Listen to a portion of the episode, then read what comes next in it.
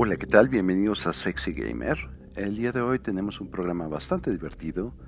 Es eh, pre-Halloween y eh, vamos a hacer análisis eh, de em, las 10 mejores entregas, o lo, más bien las 10 primeras entregas de Final Fantasy. Y em, si ustedes no han jugado esos juegos, bueno, les voy a ahorrar muchísimo tiempo junto con Barbas. Vamos, al cual por cierto también invité y vamos a hacer un análisis de cada juego, viendo cada uno de los puntos que tienen, protagonistas, antagonistas e historia. Y vamos también a ver em, noticias, una sección nueva bastante corta que tenemos por aquí. Y eh, realmente está bastante entretenido.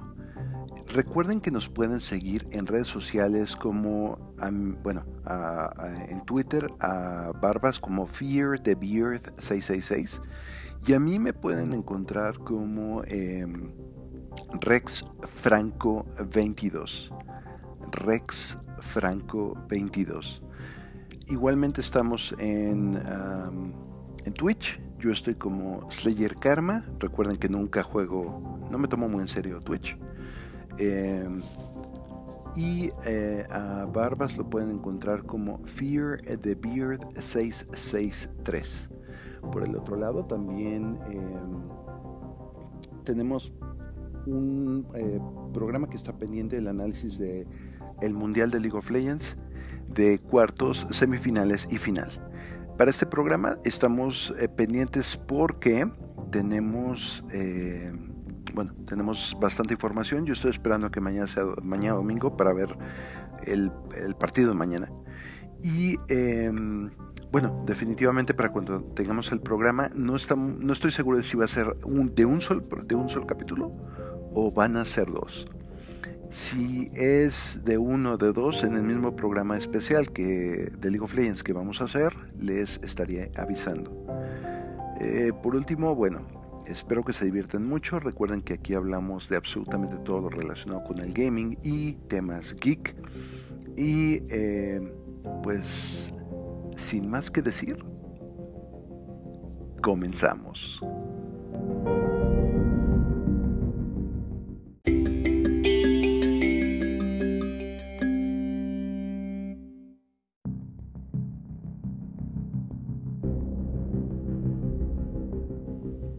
Hola, ¿qué tal? Bienvenidos a Sexy Gamer, el programa en el que hablamos de todo lo relacionado con el gaming.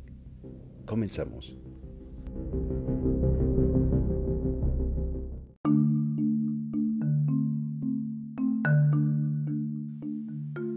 Preguntas y respuestas. Primera pregunta. al parecer, mi PlayStation 4, aun cuando lo tengo en región latinoamericana, me está poniendo precios en dólares. ¿Eso es normal? Ah, nos firma un tal Gogi. Ah, estimado Gogi, definitivamente es normal. Verás, la PlayStation Network es una red norteamericana y no tiene precios localizados, es decir, no tiene precios en eh, pesos si estás en México o soles o cualquiera que sea la región en la cual tú te encuentras. A diferencia de, por ejemplo, la tienda de Switch de Nintendo, que sí tiene precios en, eh, expresados en pesos mexicanos o en la moneda local. Además, eh, existe un impuesto extra por la transferencia y el cobro que te va a generar una, un juego en la PlayStation Network debido a que se tiene que hacer una conversión de dólares, de pesos a dólares para ser exacto. Entonces, la respuesta es sí, es normal. Pregunta número dos. Em, Slayer, ¿exactamente qué, estás jugando? Bueno, he estado un poco ocupado con eh, The Messenger y he estado un poco ocupado con eh, algunos juegos que estoy revisando. Por ejemplo, estoy terminando Dragon Quest 11 Echoes of Elusive Age Definitive Edition S en, Nintendo Switch. Y estoy terminando em, un par de juegos más eh, que la verdad sí han tomado mi atención y mi tiempo. estoy jugando League of Legends desde luego, junto con otros juegos eh, casuales y estoy jugando Legends of Frontera de manera regular. Ahorita eh, también Hollow Knight me ha estado tomando el tiempo porque me gustan mucho los Metroidvanias. Y pues básicamente eso es todo. En cuanto al Barbas, él se encuentra jugando Red Dead Redemption 2, Ori and the Will of the Wisps, Ice, Monster Hunter Iceborne, Undertale, Grounded, Overwatch y Rainbow Six Siege. Siguiente y última pregunta. ¿Qué opinas del eh, último juego de The Call of Cthulhu? Bueno, algunos que me conocen saben que eh, estoy bastante empapado en los mitos de Lovecraft y em, les puedo decir que el juego es bastante bueno porque no es un juego que directamente sea un juego de acción, que ese es uno de los problemas de los juegos de Call of Cthulhu. Es un juego más basado en las interacciones con los NPCs y la investigación y la reproducción de escenas. Tiene algunos quotes de otros juegos como tipo, eh, por ejemplo, Batman, cuando hace recreación de escenas usando tecnología, pero lo hace con su imaginación y la psicología. Y eh, no es el mejor juego. Realmente la dinámica de juego se pierde cuando entras y terminas en el asilo psiquiátrico. Se pierde mucho de la dinámica muy buena que traía. Y eh, aun cuando es un juego que es bastante interesante en la cuestión de los mitos, creo que está bien logrado.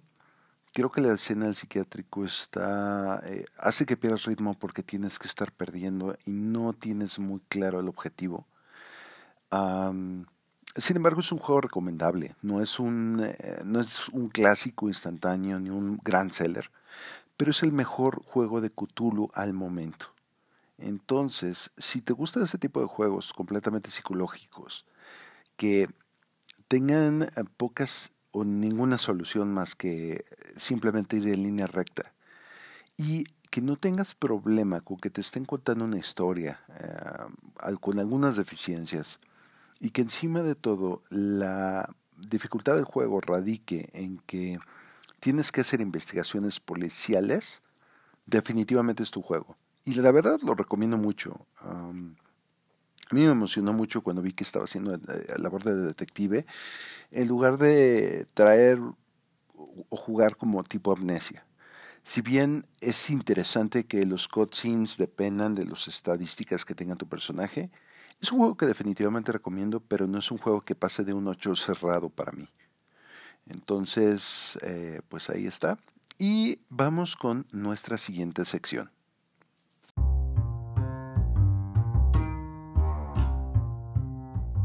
Noticias. Hola, ¿qué tal? Estamos aquí en vivo y estoy con Barbas. ¿Cómo estás, Barbas? Muy bien. ¿Y tú, Slayer, cómo te encuentras el día de hoy? Pues estoy, eh, me levanté desde temprano para iniciar con el programa de hoy y estoy más que listo. Y voy a comenzar con las noticias. La primera que tenemos es que el Joker de Jared Leto este que vimos en ah, Suicide Squad, va a ser el que va a entrar en el Zack Snyder Scott para Justice League. Ah, bueno, como todos sabemos, la película de Justice League está esperando como una expansión llamada el Snyder Scott, que va a contener como no solamente historia adicional, sino va a ser técnicamente como una película bastante, bastante más extensa porque incluye más, eh, más material. Y honestamente, pues es el peor Joker. No sé tú qué opinas, Bárbara. Para mí este Joker, que para yo lo, yo lo conozco como el Joker Chaka, la verdad, no, no, no me, no me gustó mucho, la verdad. Y sobre todo, siento que la actuación de Jared no queda muy acorde a ser un Joker. A muchos les gustó, en lo particular a mí no, eh, la verdad. Y sí siento que es un desatino volver a meterlo. Pues sí, pues sí, pero alguien hable con Zach, ¿verdad? Y tú por ahí tienes una eh, nota que nos querías dar. Pues sí, con la pequeña noticia de que se acaba de filtrar lo que es la, la fecha de salida, no exactamente la fecha, pero sí el mes de salida de Overwatch 2. Al parecer, el fabuloso juego de Blizzard saldrá para el mes de febrero. Esto lo van a anunciar en la BlizzCon, como sabes, por la pandemia. Se retrasaron varias como convenciones y una de ellas es la BlizzCon. Y en esta, y en esta, en esta entrega nos van a introducir lo que ya es el Overwatch 2. Y esto por algunas noticias que se vieron en, Twitter de que al parecer la Overwatch League se va a retrasar hasta abril. Y nos da el indicio de que, pues, necesitan empezar con el Overwatch 2, ya que si empiezas una liga con un juego, por ejemplo, en este caso Overwatch este, vainilla, y lo transfieres a y cambias directamente a Overwatch 2 en medio de la liga, pues mucha gente se va, se va a sacar de onda, sobre todo los jugadores profesionales. No sé qué opinas tú, Slayer. Eh, creo que creo que tienes un punto que puede ser leído de ambas maneras, ¿no? Que el retraso puede ser por temas técnicos, temas de los, de los equipos también que no se hayan como liberado la información, o sí podría ser por la nueva versión.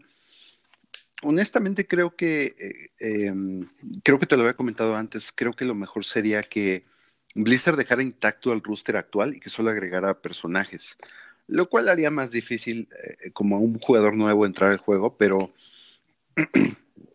le sube más categoría de eSport. Yo creo que el mejor acierto del juego es darnos un buen contenido y eh, pues hacer muy característico a cada personaje. Yo espero que esto siga en esta entrega. Eso sería como todo mi wishlist para este Esperemos, esperemos que sí sea así. ¿Tienes alguna noticia, verdad? Sí, de hecho, fíjense que Nintendo va a anunciar, bueno, anunció que va a sacar un juego llamado Fire Emblem para el, para el 4 de diciembre. Y no es como cualquier otro Fire Emblem, es la versión de Nintendo de, del primer Fire Emblem localizada y traducida mínimo al inglés, porque aún no veo si hay versión en español, pero yo estoy casi seguro de que también hay una opción al español en el juego. Y con opciones de poder, ya saben, jugar un poco con el tiempo.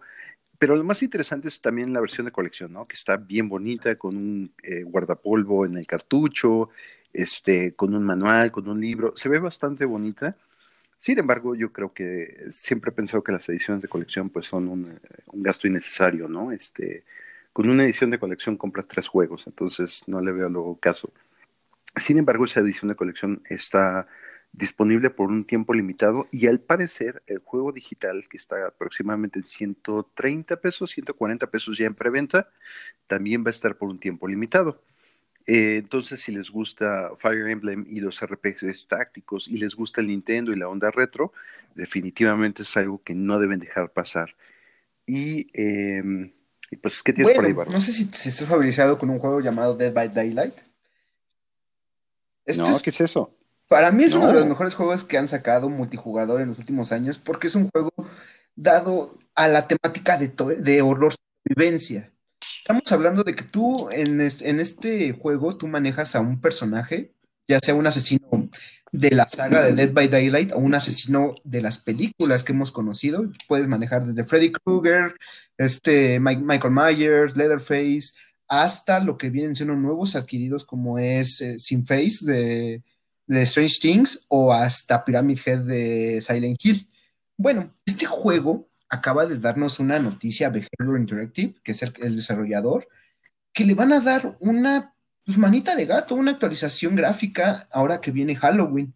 Y esto me gusta mucho porque es un juego que salió hace ya cuatro años, estamos hablando del 2016, y que le sigan dando mantenimiento, te das cuenta cómo los juegos pueden seguir siendo útiles a pesar del tiempo en que vayan saliendo. Sí, pues este juego de hecho ha sobrevivido gracias a los DLCs. Eh, realmente es un juego de DLCs, lo cual está bastante bien. Y em, bueno, también por otro lado tenemos una mini nota. Lucasfilm ha revelado a los cuatro Padawans que saldrán en el juego de Star Wars High Republic. Básicamente son cuatro imágenes, cuatro ilustraciones de cuatro Padawans, y pues ya con esto medio internet se volvió loco. Eh, yo, les, yo les digo que la verdad se ven muy bien los diseños, se ven muy acorde a la idea de cómo se ve un Jedi extraterrestre, pero no es como, wow, este, wow, qué padres están, ¿no? Definitivamente el juego High Republic espero que capture la esencia de Star Wars como lo hizo el último juego que acaban de sacar. Y eh, pues no sé tú qué opinas. ¿Te gusta? Me fascinan los juegos de Star Wars. Fíjate que el último, el Star Wars Jedi Fallen Order, gustó muchísimo, me gustó. creo que era lo que nos merecíamos de un juego de Star Wars y tengo muchas esperanzas con este, este nuevo juego y espero que, bueno, al ver las imágenes de los nuevos Padawan, se ve algo, algo peculiar y algo que digo, vale la pena darle una oportunidad. No nos decepcionaron con Jedi Fallen Order y yo no creo que nos decepcionen con este próximo. Ok, con Jedi Fallen Order. Ok, perfecto. Y tenemos un personaje, ya hablamos de él en el, en el programa. Eh, tú tienes como más detalles, yo ya también lo estuve viendo. Eh, realmente me sorprendió Rambo en Mortal Kombat 11. Ya vi el, ya vi el tráiler de movimientos, que era lo que, lo que yo quería ver, como eh, que nos mostraran la gama de movimientos del personaje. Y, como tú decías, Barbas, tiene distancia, teniendo ataques a distancia, y tiene muy buenos combos cercanos. Exacto, fíjate que, bueno, hablando en, una temática de jugabilidad, este Rambo me gustó porque tiene muchas variantes muy, muy, muy buenas. Tanto puedes jugarlo como un brawler o un atacante muy pesado. Ya viste los combos que tiene con el... Se ven brutales, la verdad.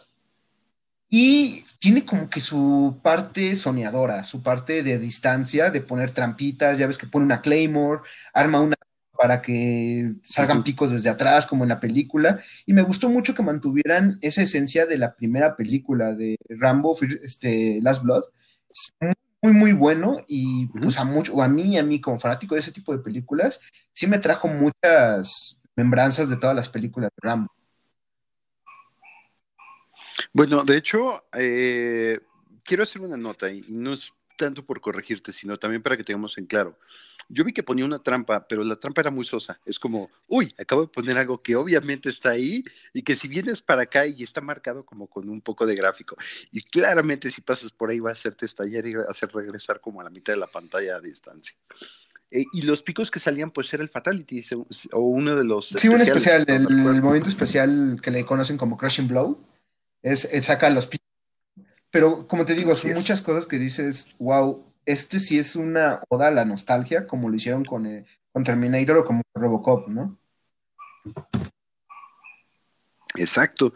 Y por el otro lado, en temas más nuevos, tenemos un juego que ya nos está hablando de jugar un papel de ser un millennial y de estar ¿Eh? en cuarentena, ¿no? Eh, así es. Five Dates es un juego que te pone a jugar en el papel de un millennial que está buscando el amor a través de redes sociales y a través de webcams, etc, etc, en cuarentena. Es un juego bastante chistoso, este, hasta donde sé apenas está en, Nintendo Switch, se llama Five Dates o Cinco Citas. Em, o cinco fechas para quien vaya empezando a aprender inglés. Y eh, va a estar para PC, PlayStation 4, Xbox One y Switch.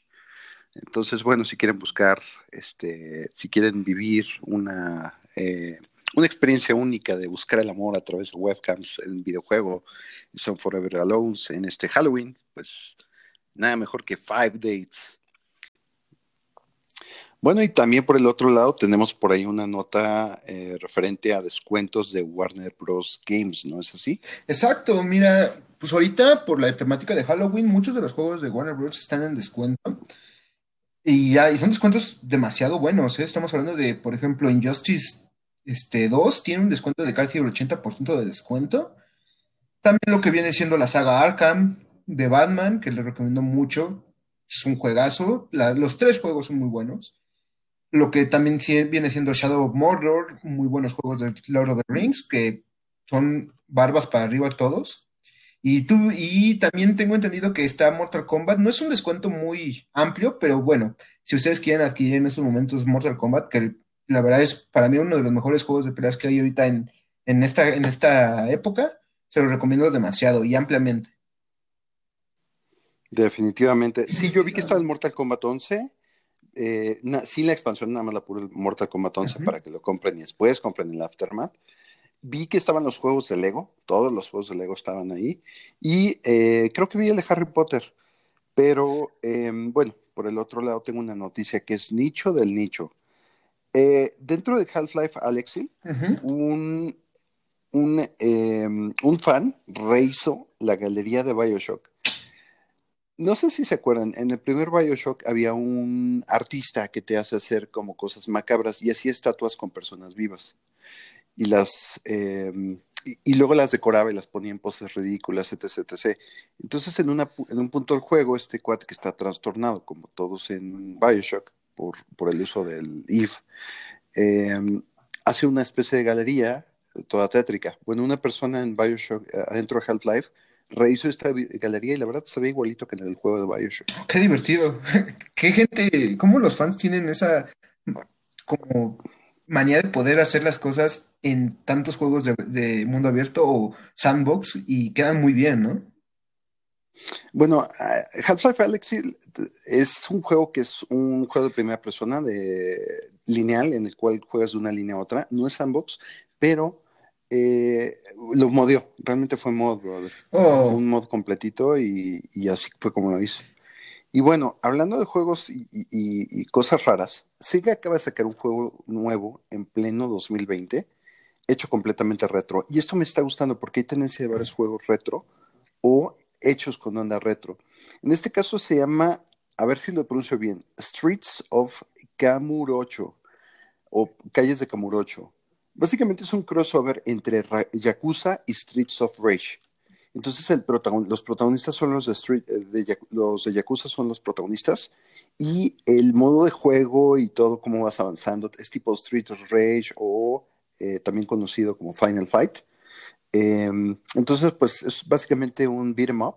Tú contra el mundo este, vas golpeando a todo el que se te vaya acercando. Lo, me lo dieron gratis, lo estuve jugando en Steam realmente estuvo, eh, disfruté el demo, bueno, disfruté el juego, me lo dieron completo, pero lo disfruté bastante lo que jugué, lo jugué muy poco en el stream y eh, terminé el primer nivel, está muy sencillo, está muy fácil eh, ganarle a los enemigos, entonces bueno, si a alguien les interesa este tipo de juegos, Street of Camur 8. Y por el otro lado, Rise de League of Legends tendrá un corto animado basado en el cómic. Como ustedes saben, hay un cómic eh, de League of Legends, para quien no lo sepa. y eh, Rice, que es uno de los protagonistas eh, de una saga dentro de los, del, cómic, el cual es portador de un pergamino con runas místicas y toda una historia, va a tener un corto animado hecho por las manos de Riot. Y como sabemos, bueno, los cortos animados de Riot son de lo mejor de la industria. Demasiado, eh, demasiado. Me gustan mucho los, los cortos animados que hace Riot. Y se, la verdad, como que le dan lo que quieren a la gente, ¿no? Ese, ese pequeño introducción al lore y quedan muy bien. Así es. Así es. Y tú por ahí tienes algo, ¿no? Pues sí, el aclamado juego de Stardew Valley, no sé si lo recuerdas, este juego donde te, pues creas tu granjita, hablas con un pueblito, o sea, literalmente es como una, un simulador de, de granjero, que es muy bueno. Yo lo he jugado, eh, tengo varias horas en, eh, en este juego, pues ¿qué crees? Va a sacar su actualización después de más de dos años, pero va a meter algo que mucha gente quería. Árboles de banana, no, no es cierto. Multijugador en pantalla dividida.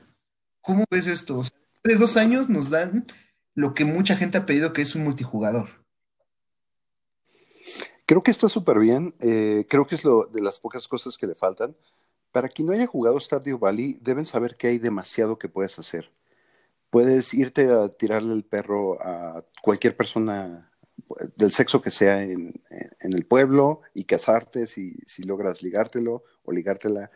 Este, puedes em, pescar, puedes irte de aventura como tipo RPG, puedes mejorar tu granja, eh, puedes, este, tienes muchísimas interacciones, hay muchísimos lugares en los que te puedes lanzar de aventura hay tanto que puedes hacer desde el principio que el juego se siente como un no sé qué hacer. Es como cuando empiezas a jugar Minecraft la primera vez y no entiendes qué tanto puedes hacer, ¿no? Porque tienes demasiadas opciones para craftear y no entiendes, eh, aunque ahí ya estás a la deriva. Aquí te dan como una especie como de semi-introducción y semi-historia bien chafa. Y, pero el juego definitivamente eh, es, es, un gran juego, está hecho por una sola persona por eso estamos en el parche 1.5 y apenas hay una actualización, ¿no? O sea, no, no, no son tan seguidas, pero lo, hace de muy buena calidad el creador. Además, el creador estaba totalmente eh, como invertido y, e inspirado en Harvest Moon de Super Nintendo, que es un juego clasicísimo. Y era un gran juego en el cual simulabas una granja, pero nada más hasta ahí y era poquito lo que puedes hacer. Y aquí pues puedes hasta hacer a tu propio espantapájaros y nombrarlo como quieras y ponerlo donde quieras y tener gatos y perros en tu granja y decir qué animales y dónde los quieres. Realmente te da mucha libertad, ¿no? Eh, está en todas las plataformas, desde Switch hasta PC, pasando por PlayStation. Y es un juego que, para quien lo ha jugado, sabe que te absorbe las horas. No haces absolutamente nada, pero estás diciendo, ay, ahora voy a ponerle esto a mi casa, ahora voy a hacer aquello. Y es un gran juego, definitivamente. Exacto, exacto. Y también te tengo otra noticia. No sé si una vez No. jugaste, No, chavo, no tienes otra. sí, es la de Devolver, ¿no? Ah, sí, sí tienes la de Sí, me la? A diste ver, tú. a ver, échale. Ok, no sé si te recuerdas un juego muy famoso allá en los 2010 que se llamaba Cyrus Sam. Este juego era como una parodia a todos los juegos de disparos. Podías enfrentarte desde un golem de lava, un... Había... Tenían algo muy, muy gracioso, que ellos implementaron algo para que su juego no fuera hackeado o copiado, que si tú tenías una copia pirata de este juego, te perseguía un alacrán que nunca podías vencer, y era así todo el juego. Bueno, pues la compañía de este, de, este fabuloso juego que era Cyrus Arms y también de otro último que se llama, que es Talon Principle, que era Crotin, fue comprado por Devolver, esta famosa compañía de juegos indie, que ha hecho muy buenos trabajos y pues hay que ver cómo pueden sacarle provecho a estas cosas, ¿no? Sí, entonces estás hablando. Serious Sam es en el que salía el, el, el alacrán este que te Sí, perseguía. Se llama Serious sí, Sam, Cyrus ¿no? Sam. Ok. Y eh, eh, Talos Principle, o el principio, eh, o la regla de Talos. Ujú. Eh, Ese, jue- ese juego, la verdad, es como esos juegos que suenan indies y se ven indies y jamás los he jugado, pero tengo que echarle un ojo muy, muy serio.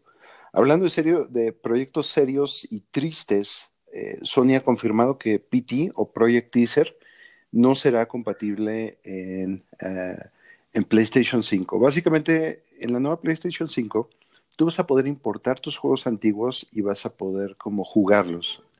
Pero en el caso de Project Teaser, que es uno de los juegos más interesantes, tristes y complicados de la historia, en el sentido de que pues era una cooperación entre Hideo Kojima, creador de Metal Gear Solid, y Guillermo del Toro, haciendo un videojuego de terror, ¿no? Entonces, um, realmente eh, este juego era, era como lo que dejó a todo el mundo esperanzado y cuando vieron que eso terminó siendo el Uber Simulator, mejor conocido como Death Stranding, fue de las historias más tristes que hemos visto en los videojuegos de un potencial increíble de juego y Konami diciendo, ay no, voy a hacer más maquinitas y déjense ustedes de hacer proyectos raros, ¿no? Exacto. Ah, seamos honestos, Hideo Kojima es una persona a la que le gusta contar historias.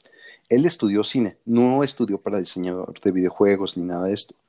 Entonces, sus videojuegos, el otro día viendo el Metal Gear Solid, el primero en MSX, y viendo otros juegos, vi, vi un juego futurista de este cuate que se me fue el nombre porque lo vi en un pro- documental de Cyberpunk. Este cuate definitivamente cuenta historias, o sea, y eso es lo que él quiere, contarte una historia. Entonces, bueno, definitivamente no será compatible.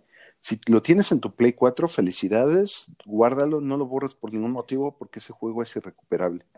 No me hagas llorar más, por favor, sí. Sigo sufriendo por esa, esa cancelación de Silent Hills. Y bueno, les tengo una polémica de último minuto. En Genshin Impact, los jugadores que sí se metieron a jugar y llevan horas de juego están bastante molestos con el juego porque hay una dinámica llamada la resina. Básicamente es un elemento que consigues adentro del juego y lo que hace la resina es que te permite, eh, por ejemplo, hacer ciertas instancias.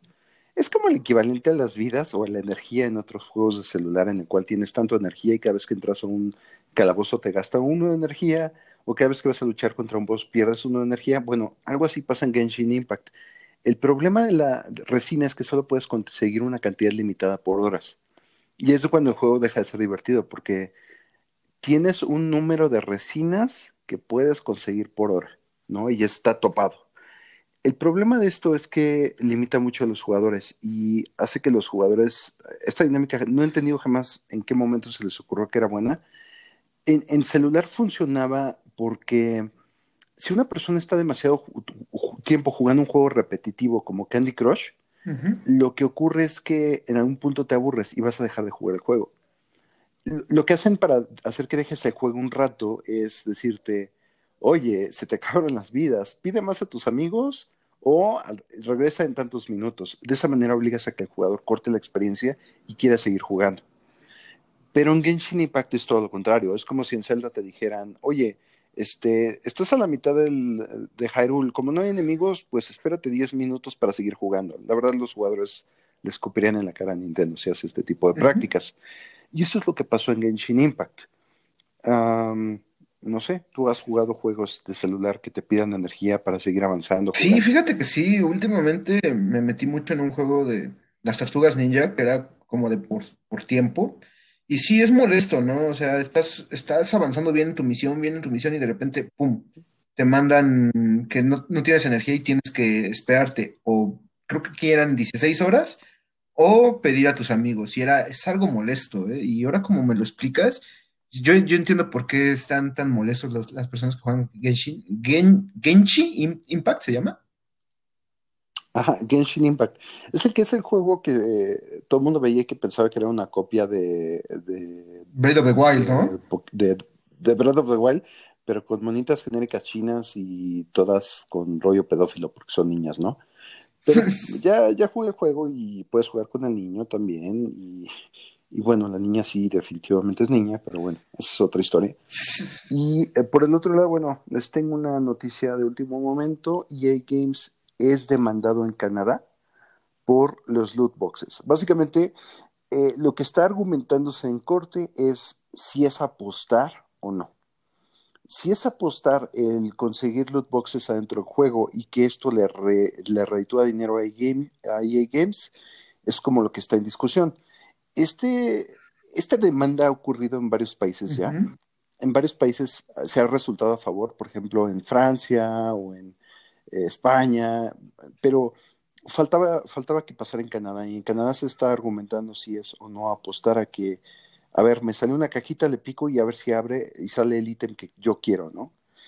Eh, que es bueno, lo que hizo que todo el mundo diera EA Games el año pasado, y el año antepasado, y el año antes del antepasado. Pero bueno. Eh,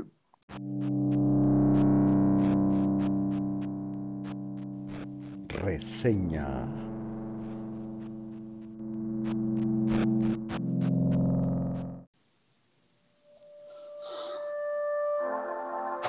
Hola, ¿qué tal? Bienvenidos a nuestra sección de la reseña. El día de hoy vamos a hablar de los distintos Final Fantasies eh, vamos, a vamos a hablar del 1 hasta el 10.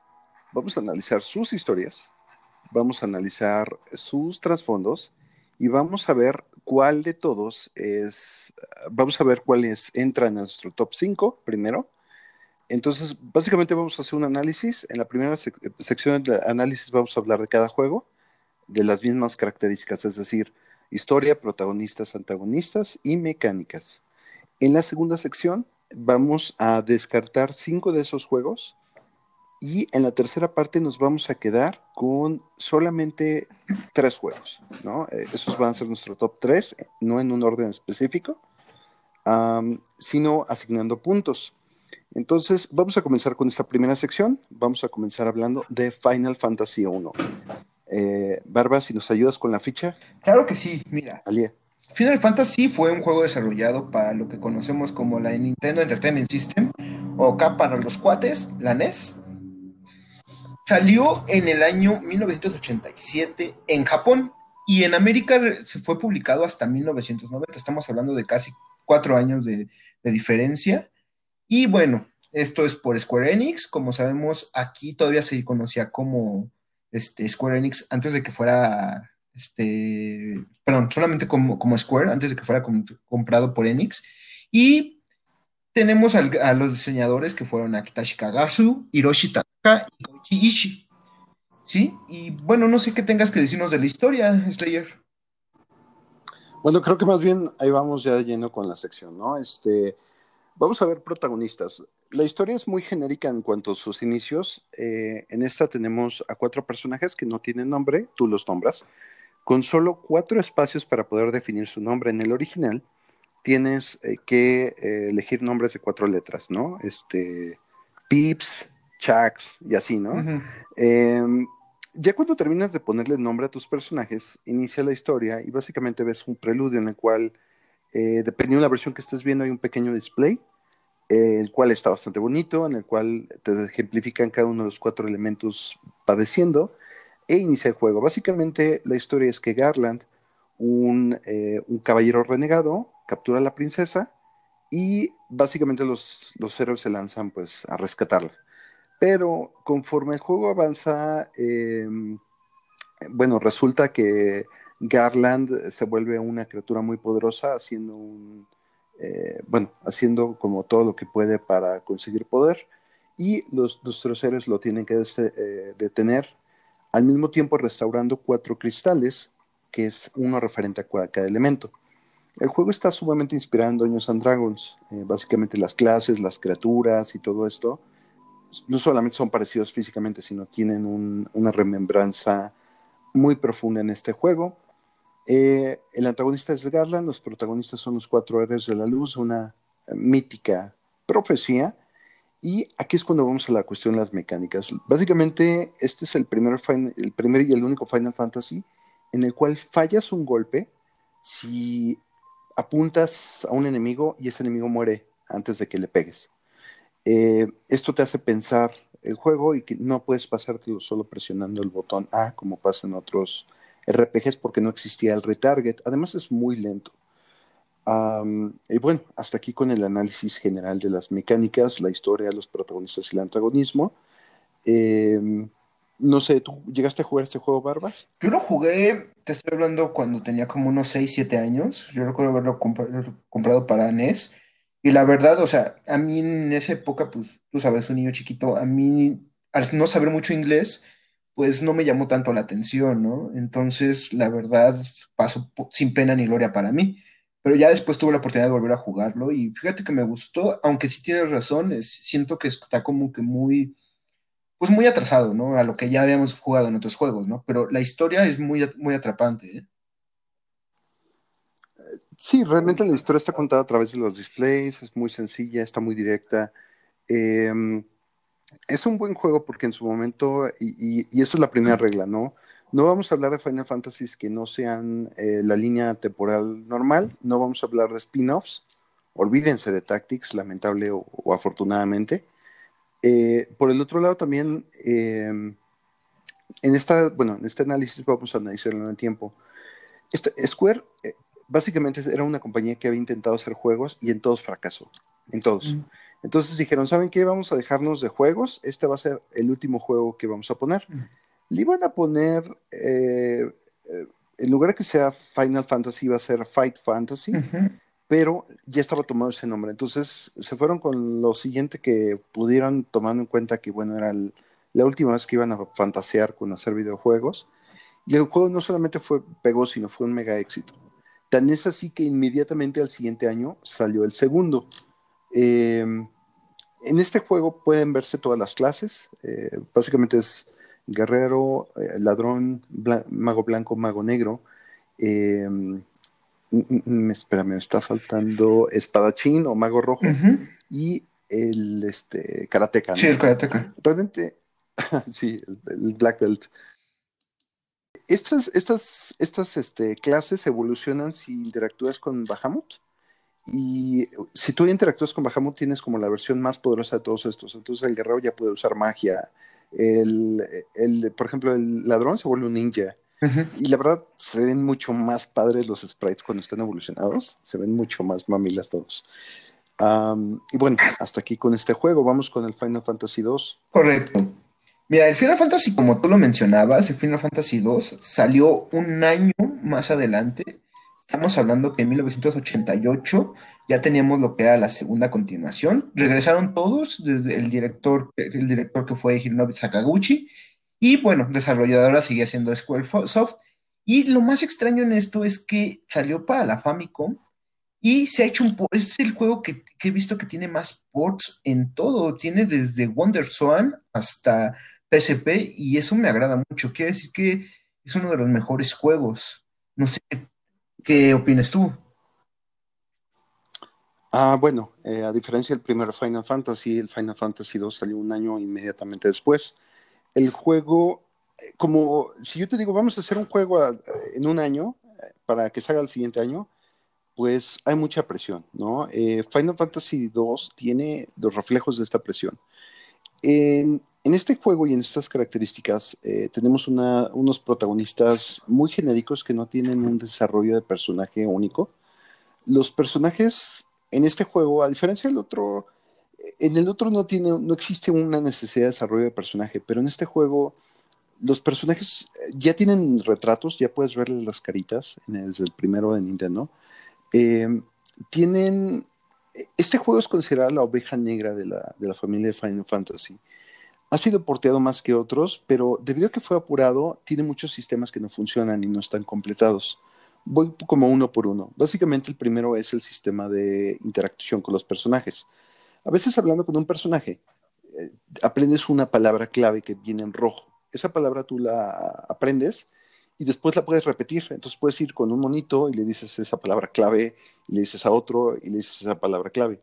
El problema está en que eh, ya cuando tienes un montón de palabras clave como uh, o Red Rose o lo que sea, te la pasas teniendo que repetirle a cada personaje todas las palabras que tengas en tu lista para ver con cuál interactúas y tiene una reacción. Normalmente te pone un signo de interrogación y no sabe nada de lo que estás hablando entonces es un juego que una conversación normal con un NPC picándole a se vuelve una repetición de estar, a ver, este tema, este tema, este tema, este tema, y ver con cuál sí te reacciona y te dice algo y con cuáles te ignoran. Em, este sistema, pues, en apariencia está interesante, pero realmente no tiene sentido porque te la pasas presionando botones para ver con cuál de todas las diferentes opciones que tengas te van a hacer caso. La música de los Final Fantasies es muy buena. Nobuo Temazo es un gran compositor. Pero en la cuestión de Final Fantasy II es definitivamente la más monótona y repetitiva de todas. En el 1 se escuchaba diferente, variada, los temas eran más vivos y fuera de uno o dos temas, el juego de verdad es repetitivo y en algún punto va a hacer que te quieras arrancar los oídos. Oh realmente, desafortunadamente, y estamos hablando sobre todo el original, tal vez las versiones remasterizadas suenen y se vean un poco mejor, eh, pero en la versión original sí es demasiado monótona. Por el otro lado, tienes el sistema de batalla. El sistema de batalla está tan interesante. De verdad, el sistema de batalla a mí me gusta. Básicamente, eh, si tú golpeas en el juego, pues pegas más fuerte y puedes desarrollar un arma por aparte. Entonces, puedes especializar a, tu, a tu, personaje que solo usa espadas, ¿no? Y que puede muy fuerte con ellas. O puedes especializar a que solo pegue con hachas. Entonces, conforme más usas un arma, más sube. Te pegan más veces, sube tu vida. Usas más hechizos, sube tu magia. No hay niveles. No hay un punto en el cual digas soy nivel tal, soy nivel tal. No, nada más siguen subiendo los stats y solo sabes que eres poderoso porque de un toque matas a los oponentes. El problema es que o quedas muy débil o quedas demasiado fuerte. Y demasiado fuerte, digo, ridículamente roto fuerte, porque entrenando, por ejemplo, la forma más fácil es agarrar a un enemigo débil y que tus cuatro personajes se la pasen golpeándose entre ellos. De esa manera sube tu vida, sube tu daño del arma y, puedes practicar la magia porque también te los vas curando. Entonces en una sola batalla se vuelve ridículo porque está el conejito o la criatura más débil que puedas pensar viéndolos y tratando de darle una mordida que solo hace uno mientras los otros se la pasan autogolpeándose turno tras turno, tras turno, tras turno, tras turno. este sistema, repito, es chistoso. A mí me gustó mucho. Yo sí lo disfruto jugarlo, pero quedas demasiado roto muy fácil. ¿no? Y eh, repito, el truco de pegarte, pues es divertidísimo, ¿no? Entonces imagínate un grupo de héroes golpeándose a ellos mismos, mientras un goblin o alguna criatura débil nada más los ve con cara de qué está pasando aquí, ¿no? Malditos locos, ¿no? sí, sí, sí. El enemigo es básicamente un malo genérico que conoces como por la mitad del juego y después de que lo matas regresa a la vida porque hizo un pacto con alguna criatura infernal y básicamente la vuelves a ganar y ya estuvo. No es relevante, no es interesante, pero la historia es demasiado oscura. Inicias perdiendo, inicias con tus, tus monitos luchando contra cuatro caballeros que te meten una golpiza y te dejan muerto. Eres revivido y, este, y te quieres unir a la resistencia. El problema es que el mapa es chiquito, entonces te hace ir y regresar mucho a los lugares. De aquí a allá, de allá acá, de aquí a allá, de allá acá. Em, los, eh, los, personajes eh, protagonistas son em, definitivamente Super X, no tienen un desarrollo. Eh, desde la chica, el mono tronado, los que son hermanos, o sea, no hay como una, una verdadera identidad con Firion o María o cada uno de estos personajes, al igual que con la historia, que es muy olvidable, pero ciertamente es el Final Fantasy más crudo en la cuestión de su historia, porque desde que inicia la, la guerra y que ves que hay un imperio y se ve inspirado en Star Wars, pero en sentido negativo, en el sentido de que pues está muy cruda y muy oscura la historia. Es quizá el Final Fantasy más maduro de todos, sin tener gráficos maduros. O sea, ¿es el, ¿es el Game of Thrones de los Final Fantasy? Sí, si quieres ponerlo así, ¿no? Pero si te gusta algo del juego, te lo ¿no? O sea, algo que funcione. Este, de verdad es un juego interesante. Final Fantasy 2 tiene muchos ports, como lo dijiste, pero es definitivamente el peor de los Final Fantasies. Si ustedes pueden evitarlo, evítenlo. Los, lo más horrible de este juego son los calabozos. En el calabozo hay una puerta, entonces cruzas la puerta y llegas. Hay un montón de habitaciones que no tienen nada. Pero cuando cruzas una puerta, apareces en el centro de esta habitación y cada paso que caminas es un enemigo para salir de esa habitación, ¿no? Pero te, te avientan hasta la mitad de la habitación, no apareces en la entrada, como sería la lógica. Entonces, eso hace muy tedioso el juego, aunque sea súper poderoso, se vuelve muy tedioso y es muy repetitivo y puede haber tesoros, pero pues, hay veces que prefieres saltártelos, literal, dices, no, sabes que olvídate de los tesoros. Em, pero bueno, vamos con la ficha del Final Fantasy. Correcto. Bueno, Final Fantasy 3 fue un juego que salió dos años después. Aquí como que sí se tomaron su tiempo para poder hacerlo. Igual volvemos, regresan casi todos los mismos este, diseñadores y programadores. Y lo que me llama mucho la atención de este juego es que, bueno, ya aquí automáticamente en América ya no llegaron, lo que fue el 2 y el 3, ya no llegaron a América y pues nunca pudimos tener la oportunidad de, bueno, yo en mi caso no tuve la oportunidad de poder jugar estos juegos. No sé, este, mi, estimado Slayer, tú que sabes más de esto, ¿qué tal está este juego? Bueno, eh, en la cuestión de estos juegos, el 1, el 2, eh, lo que pasó fue que Nintendo of America podía haber hecho esas traducciones, pero decidieron no hacerlo, porque estaban muy ocupados con algo ya, bueno, con el Super Nintendo, y decidieron omitir estos, eh, estos dos juegos, porque ya estaba en desarrollo el Final Fantasy IV para Super mm. Nintendo, y les pareció muchísimo más rentable eh, el enfocar sus esfuerzos a la nueva consola de este. Lo cual, si lo piensas, tiene sentido. ¿no? O sea, estás iniciando algo nuevo, pues está padre que sea eso a lo que te enfoques. El problema está en que definitivamente, eh, bueno, Final Fantasy 3 es un sistema ya más maduro. La historia sigue siendo un tanto infantil, sigue siendo un tanto, eh, ahora sí que genérica, es un monito que cae un hoyo y estaba como haciendo sus exploraciones y en el mundo no hay más que ese hoyo. Entonces, o sea, en el mundo alrededor no hay más que ese hoyo y es tamaño del tamaño de un sprite. Entonces, es un tamaño inmenso como para decir, voy caminando y de pronto me caigo. Y, y, en ese punto, pues se encuentra con una caverna y está el cristal, etc, etc. Y básicamente aquí, a diferencia de los finals anteriores, los cristales, pues, le dan poderes a los personajes, pero el poder que les da es que les enseñan las clases o jobs. Y esto es como la vida del sistema, porque tú puedes aprender una clase, por ejemplo, puede ser eh, mago blanco, porque los personajes son genéricos, ¿no? No tienen clase. Pero pueden aprender diferentes clases, mago blanco, ninja, peleador, este, cinta negra, este. Entonces, tú los vas enseñando y de esos van incrementando sus stats. Por ejemplo, si quieres llegar a 9.999 de vida, pues entrenas con el Black Belt o cinta negra y el Black Belt lo que va a hacer es que te va a subir la vida mucho más rápido que otras clases. O si quieres pegar más fuerte, pues entrenas un rato con el Warrior. Básicamente está muy divertido este juego porque ya tienes clases y esas clases las puedes desarrollar y van mejorando mientras más las uses. Cuando empiezas una clase nueva, tu personaje es medio torpe en ella y necesita un número de batallas para empezar a acostumbrarse y, ser más eficiente en ellas. la historia es también muy general, ya saben, hay un enemigo, hay un medio imperio o algo así, pero lo más interesante de Final 3 definitivamente es su sistema de combate y que tomó todos los conceptos del 2 y el 3 y los mejoró en todos los aspectos y volvió a poner una historia que tenga que ver con eso, pero está bien, mucho mejor planteadas que en el 2. A diferencia del 2, el 3 es un juego que sí vale un poco más la pena jugar por el sistema de Jobs. En las, en, en las saga de la, de la trilogía de Nintendo, es el más relevante. La historia está mejor contada, ya hay más interacciones, ya hay un poquito como pseudo displays o interacciones de los personajes y los la historia que te están contando es un poco más interesante y relevante que en el Final Fantasy anterior.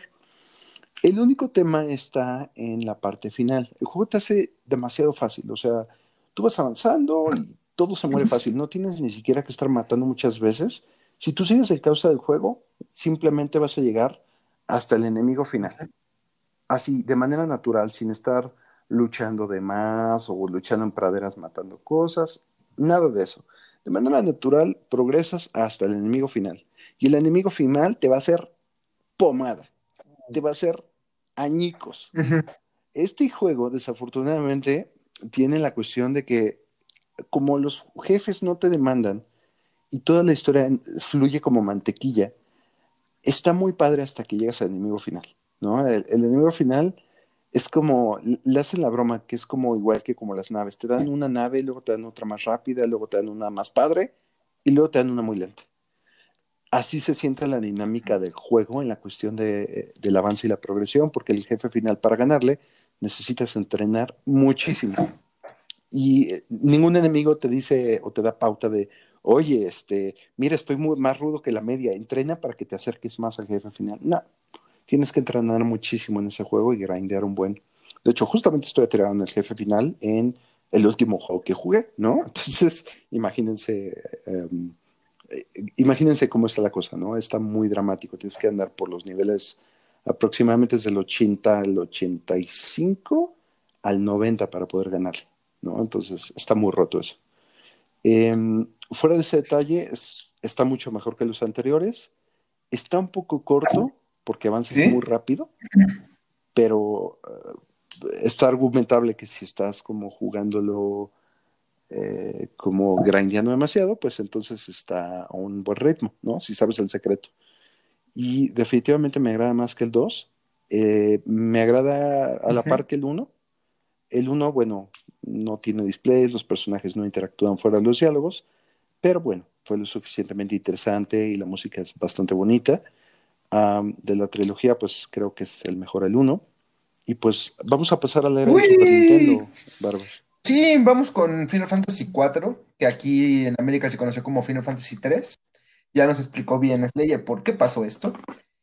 Este fue lanzado en 1994 y tengo que admitirlo que este fue mi primer, se podría decir, Final Fantasy que jugué con conciencia y entendiéndole, y para mí tiene uno de los mejores villanos de la saga que es Kefka. Perdón, me encanta ese payaso, hijo de puta, porque... Ay, me encanta porque eh, eh, lo que le está pasando a Barbas es el clásico ejemplo de cuando, cómo nos confundimos cuando jugamos Final Fantasy con los nombres cambiados. Básicamente Final Fantasy 1, 2 y 3 son la trilogía de Nintendo. Luego viene Final Fantasy 4 de Super Nintendo, que es en el que están los Dragoons con Cecil y el Imperio. Luego viene Final Fantasy V y luego viene Final Fantasy VI, que es en el que viene con Kafka. Entonces, como mi querido amigo Barbas acaba de mostrar, hay mucha confusión entre los jugadores cuando, jugué, eh, cuando no saben esto, porque Final Fantasy VI realmente salió aquí como el 3, Final Fantasy IV salió aquí como el 2 y Final Fantasy 1 pues, salió como el 1. Entonces, no sé si te El Final, 4, no mucho. Tengo entendido que pues, como que pasó sin pena ni gloria, ¿no? Ok, ok, está interesante tu perspectiva, me agrada. A ver, échame la ficha. Mira, este salió el 19 de julio de 1991 y pues bueno, Aquí ya vemos que ya se agregaron más diseñadores y más desarrolladores, ya como que le quisieron echar un poco más de carne al asador, como tú lo mencionabas, que por eso en América no llegó lo que es Final Fantasy 3, sino le querían echar como todo, todo, todo, todo al a la nueva versión para el, para el Super Nintendo, ¿no? Y bueno, lo que vemos aquí es que ya viene, como lo repito, es en Super Nintendo y es como la, ahí empieza como la, la trilogía de Nintendo, bueno, es la segunda parte de la trilogía, ¿no? Así es. Ah, aquí ya viene, bueno, la trilogía de Nintendo, eh, de Super Nintendo. La trilogía en Super Nintendo, que es ya con Final Fantasy IV, que, repito, de hecho está interesante porque am, Final Fantasy IV, pues, es usualmente confundido, pero eh, básicamente en Final Fantasy IV es en donde nosotros tenemos eh, a Cecil, que es la historia de un caballero negro que está haciendo cosas para un imperio pero es un imperio que se encuentra haciendo o recolectando cristales y matando a diestra y siniestra para conseguirlos. El problema con Final Fantasy IV es que eh, en este juego es la primera vez que se ve eh, que ya estén tan definidas las clases, pero ya integradas a los personajes. Es decir, ya el personaje ya no dice, oye, soy mago negro, sino tiene una serie de de características y personalidad y habilidades específicas a su clase. O la chica que es Rydia, que es Summoner, que tiene ya integrado el comando de Summon para poder traer algún tipo de criatura que les ayude en batalla. Eh, realmente en Final Fantasy IX, 4, eh, la historia es la primera vez que lo vimos en, en 16 bits y realmente estuvo muy divertida, muy, muy divertida. Golbez es un enemigo como genérico, ¿no? Con, con todos los diferentes enemigos que tiene Rubricante, Cagnazo, que están como sirviéndole los elfos oscuros. Eh, o sea, todo lo que, como los diferentes enemigos que tienes que ir enfrentando, junto con, eh, bueno, con, con el mundo exterior, el mundo subterráneo, y que terminas, empiezas en la Tierra, después entras al mundo subterráneo con los enanos y terminas en la Luna batallando, lo cual está bastante padre. Y descubres, bueno, ya saben que el enemigo final está manejado por otra fuerza o algo así. Y eh, bueno, el enemigo final realmente, eh, que es en teoría Golbes, con comillas, eh, está interesante y unas cosas más padres es- y, y- y los elementos, el momento más padre del Final Fantasy IV es cuando todos los personajes suben a la montaña, suben a una montaña, la tienen que conquistar, y ya cuando están hasta arriba de la montaña, el protagonista se encuentra a sí mismo en versión oscura. Entonces tiene que luchar contra él y la forma de luchar es simplemente no hacer nada, ¿no? Pero ya cuando lo descubres, regresa evolucionado y ahora ya no es guerrero negro, porque antes era un, un dragón, que es como una clase especial de Final Fantasy, que son guerreros que saltan alto y caen con lanzas, sino eh, se vuelve una especie de eh, un Dark Knight, ¿no? Este, en este caso se vuelve un paladín que puede usar armas y magia, como pasa en el Final Fantasy 1, cuando, descu- cuando interactúas con Bahamut y Bahamut evoluciona Ok. tus personajes. Eh, realmente está muy, muy padre. el- eh, tiene elementos demasiado tontos, muertes súper estúpidas, así como quítate, voy- yo, yo lucho contra él y sé que voy a morir, Sí. pero ustedes váyanse, ¿no? O, ah, sí, vamos a hacernos de piedra y ya estuvo, ¿no? Eh, tiene muchos elementos muy tontos eh, la historia de este juego, pero en su momento y cuando lo plantearon era impresionante porque era en 16 bits, la historia estaba buena. Había muchos secretos que buscar, ya sabes, espadas, tenías que caminar en el aire para conseguir una. Estaba muy, muy locochón el juego. Y la verdad sí nos abrió los ojos a los RPGs y sí sorprendió a, a Norteamérica. Y le abrió los ojos a Squaresoft, porque antes de este había sacado un juego llamado Final Fantasy Mystic Quest, que podías terminar presionando el botón A, porque en ese tiempo pensaban que los norteamericanos y latinoamericanos éramos estúpidos y que era un juego demasiado complicado para gente como nosotros. Sacaron Final Fantasy Mystic Quest de este lado, que pues lo único bonito es la música, porque es una reverenda porquería, pero eh, definitivamente, bueno, este juego es de los más queridos. Quien lo haya jugado ya sabe a qué me refiero con varias muertes ridículas, pero también eh, salieron como varios puntos importantes, montados chocobos, etc, etc, etc. La verdad es un gran juego. No sé si tú jugaste este ya. Bueno, No, fíjate que. ¿Sabes cuál es el gran problema? Que, bueno, en mi época de, Super Nintendo, me llamaba más los juegos de. Pues ya sabes, ¿no? Los Final Fight, los Star Fox, los juegos de Nintendo, plataformas y todo eso. Y los RPG. En realidad, mi cariño por los RPG se, se vio hasta que veamos la séptima posición de este juego, de esta franquicia. Y entonces, la verdad, no tuve la oportunidad de jugarlos. Pero fíjate que ahorita que me mencionas todo esto, pues yo creo que sí me voy a aventar, aunque sea mínimo unos tres, ¿no? Ah, pues ahorita si quieres, vemos como cuáles quedan en el top 3, para que de ahí tomes eh, si alguno de esos no los conoces. Claro que sí. Pero bueno, vamos con el Con mucho gusto. Mira, el 5 salió en 1992, igual para la Famicom, pero volvemos a lo mismo, este fue un exclusivo de Japón.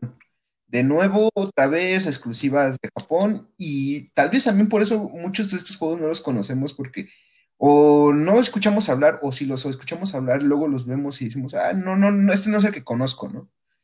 Y bueno, aquí ya hubo un poco más de presupuesto y vamos con lo que nos, lo que nos trajo Chencha, la historia. ¿Cómo la ves en esta historia de 5 Slayer?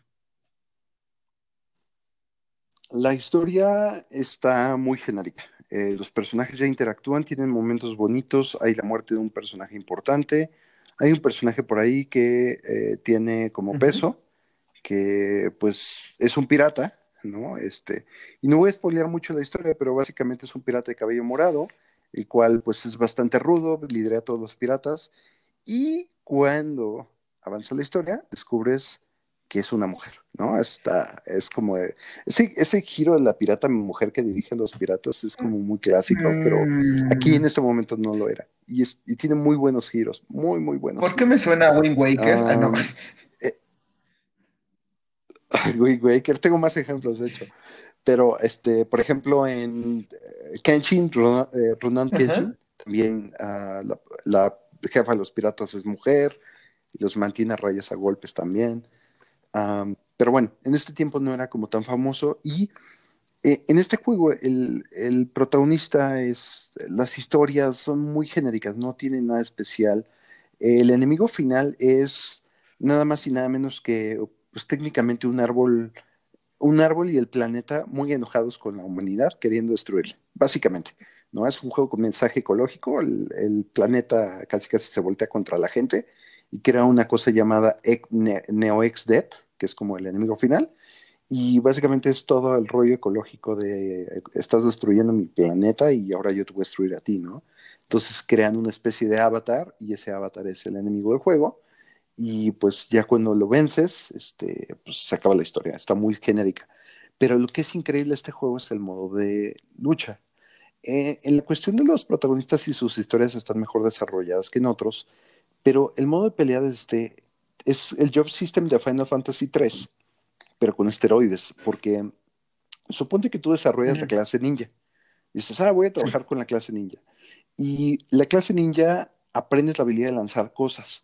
Ya cuando eres un máster de la habilidad ninja y que consigues la maestría, puedes equiparle a otra clase la habilidad de lanzar estrellas.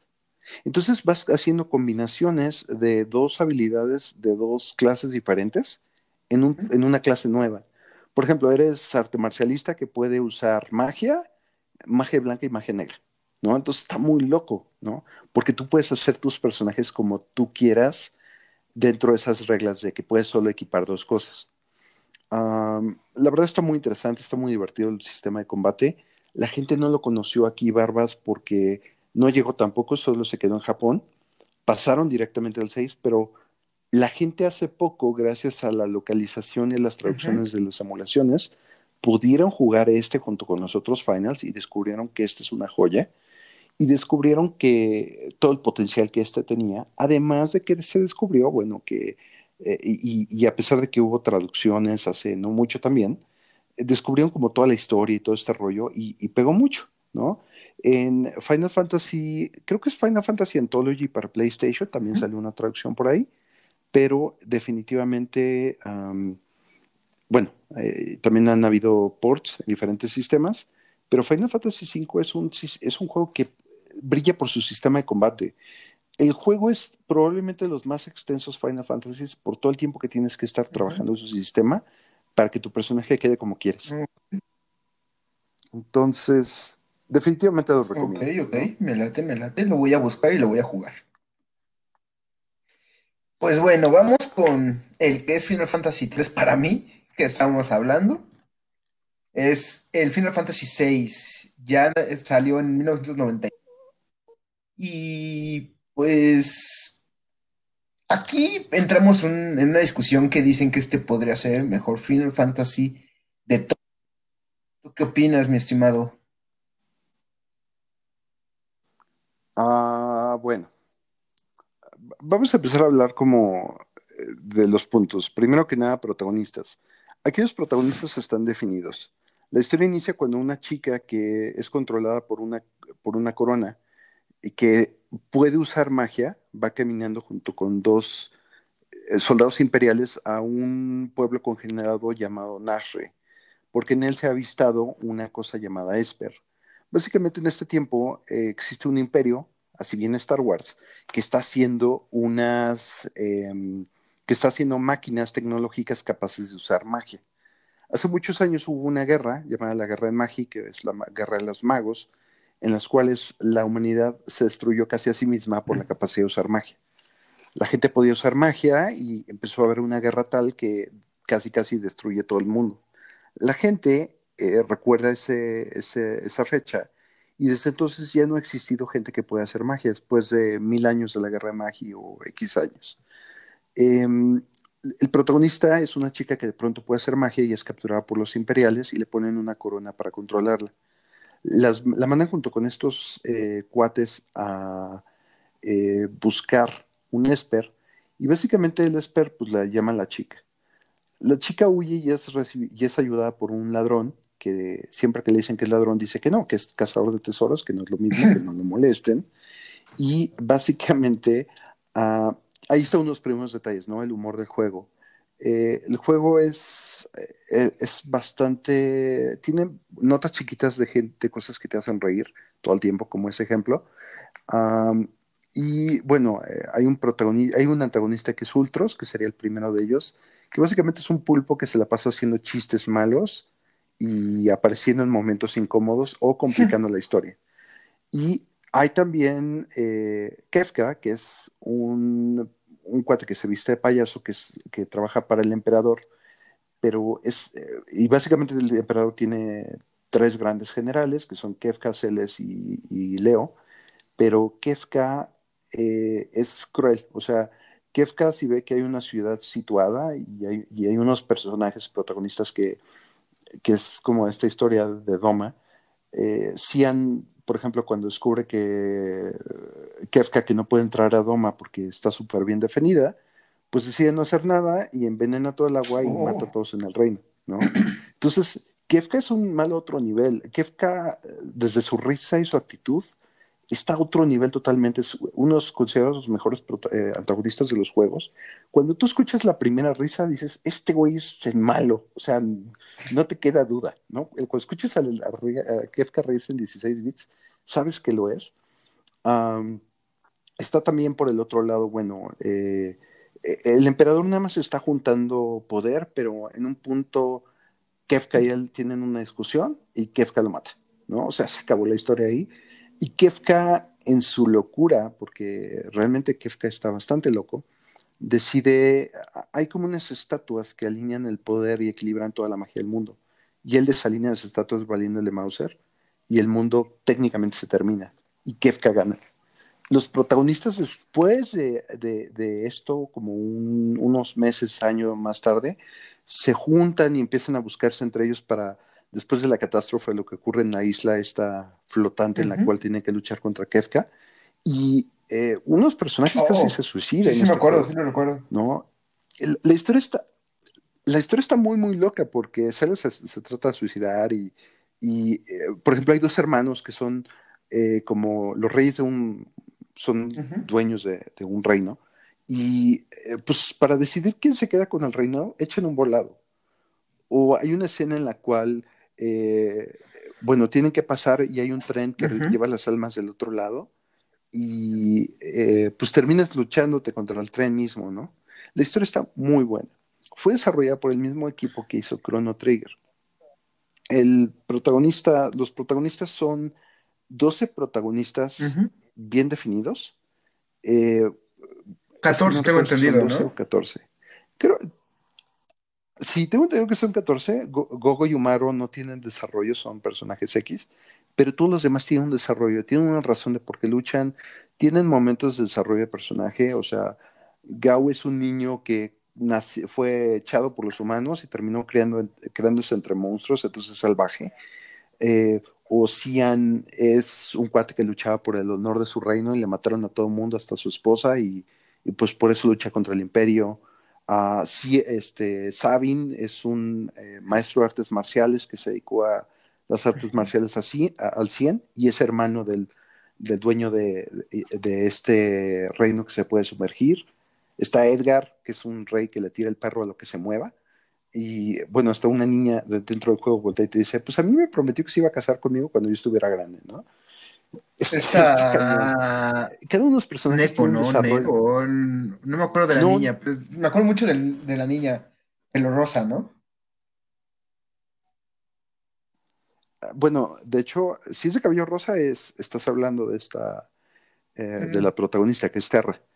Pero no, un, personaje, un NPC X voltea y dice, bueno, a mí me prometió que se iba a casar conmigo. o sea, estoy hablando de un ah, NPC, no de los protagonistas.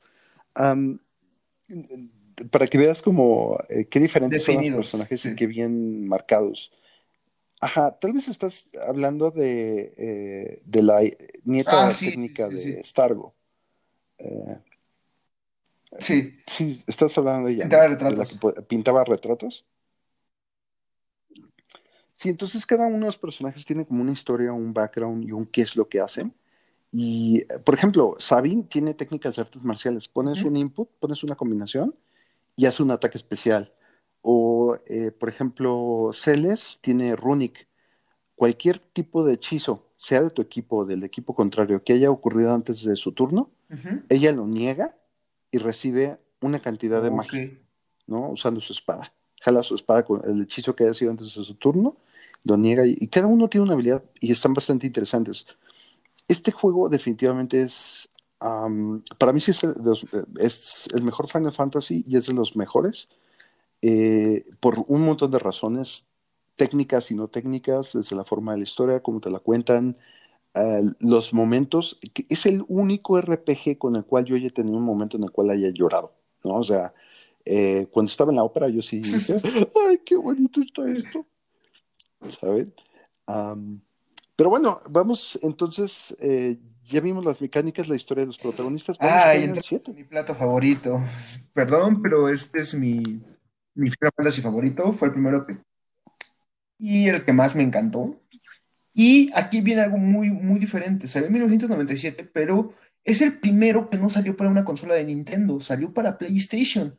Y pues aquí ya cambió mucho, ya se vieron los, ya es un, toque, un toque más este, tridimensional, bueno, entre comillas, ya es, utiliza más los países en 3D, no tanto en 2D.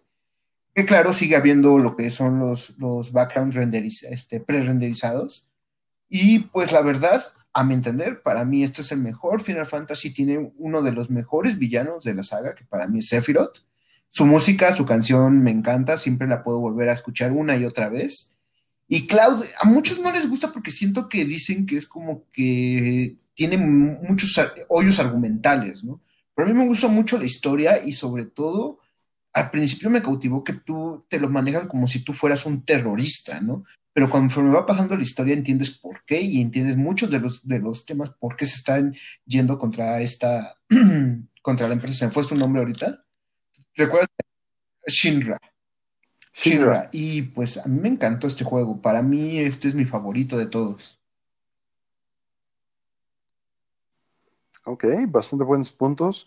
Este, en el caso de Final Fantasy VII, eh, bueno, en el caso de Final Fantasy VII, tenemos que ver que, em, bueno, Final Fantasy, eh, en el caso del 6 fue lanzado en 1994, en el caso del Final 7 salió en 1997, ¿no? Si no mal recuerdo.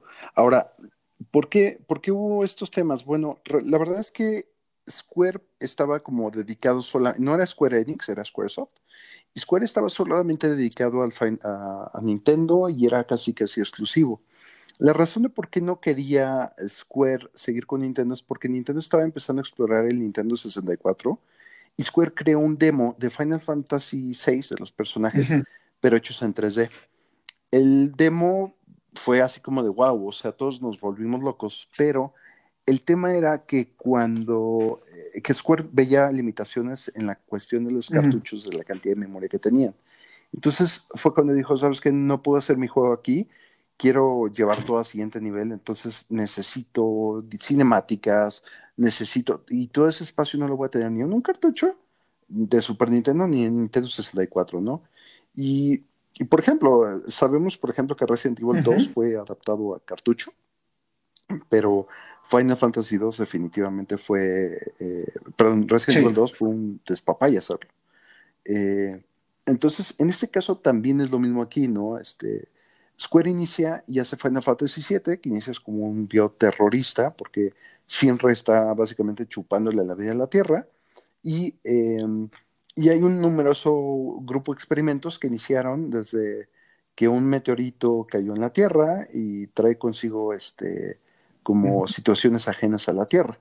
Y la combinación de todos estos elementos da a Sephiroth, da el proyecto detrás de Sephiroth, que es como, básicamente es eh, Sephiroth está buscando como a su madre, que es un tema genético también, porque ya se empieza a hablar como directa o indirectamente de los temas de genética y de reproducción y de clonación de ser vivo.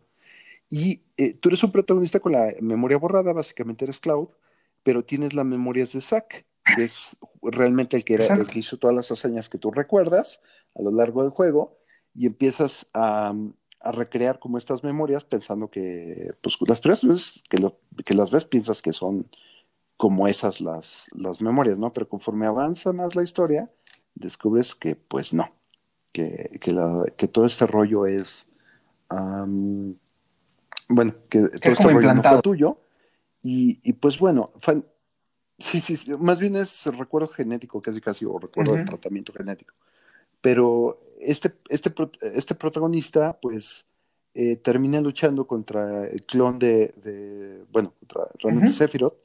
Y, eh, y definitivamente, como tú dices, la música está entre las mejores de, de, Final Fantasy. Fue una sorpresa que en el juego original, después de todo escucharlo en MIDI sintetizado, llegar hasta la batalla final y Sephiroth tuviera un, un, un tema de batalla grabado y que estuviera impresionante. O sea, la verdad, todo lo que vivió ese momento en, en, la PlayStation, sí dijo, este es el jefe final y ya Exacto. el juego. O sea, desde que escuchas el soundtrack. Eh, yo, en la cuestión de la historia, como, como explico, la, la, historia tiene desarrollo de personajes más centrado en Cloud y en los demás. Edith tiene, bueno, ya saben, como todo mundo sabe que se muere Edith, entonces no, no hay mucho que decir ahí. Pero el tema está en que quitando ese trauma de esos jugadores cuando se muere Edith, porque mucha gente se encariña con ella, yo no sé qué le ven si está mucho mejor Tifa en todo en esta versión. Eh, pero el, el, tema aquí está en que Edith eh, y su muerte, Sephiroth, realmente son. El problema con la historia es que son parches. Uh -huh. Yo la historia la empiezo a ver de una línea y te la empiezan a contar y empieza a ser rebuscada. Te ponen momentos tras momentos tras momentos, que obviamente está con la excusa de, del rollo genético y de que son las memorias de alguien más. Pero estos parches de la historia hacen que la historia no fluya como de manera óptima. También hay demasiados minijuegos. Los minijuegos son un punto muy fuerte y muy débil del juego.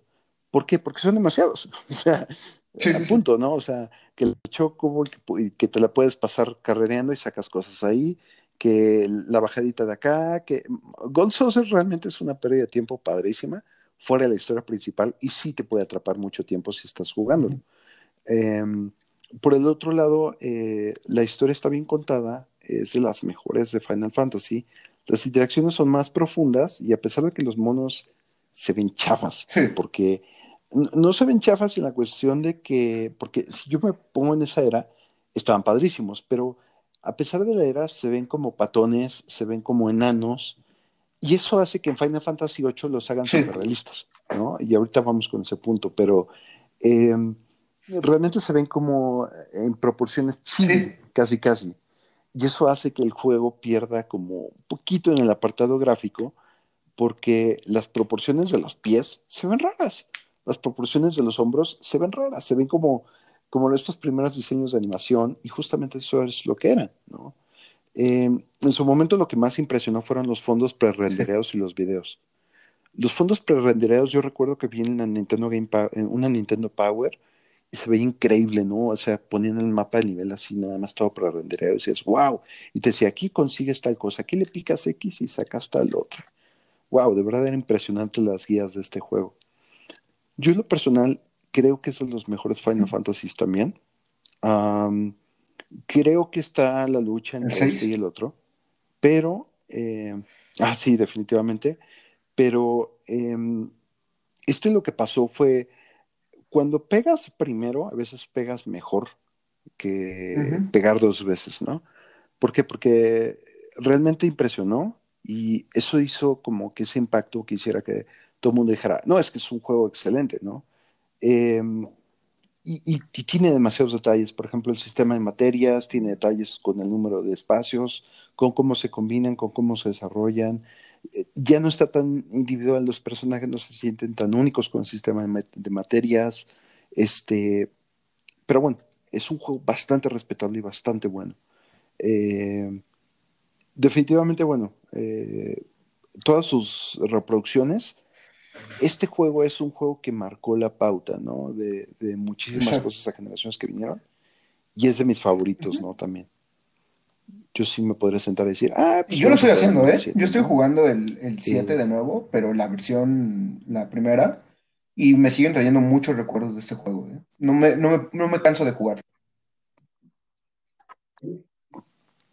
Oye, ¿y qué pasa, por ejemplo? a ver, échate el 8. Échame la, ficha del 8, por favor. La ficha, el Final Fantasy 8, aquí ya vemos que salió en 1999, ya casi llegando a los 2000. Y aquí aparece, bueno, eh, vemos que ya sale de nuevo para PlayStation, ya totalmente se olvidaron de Nintendo aquí.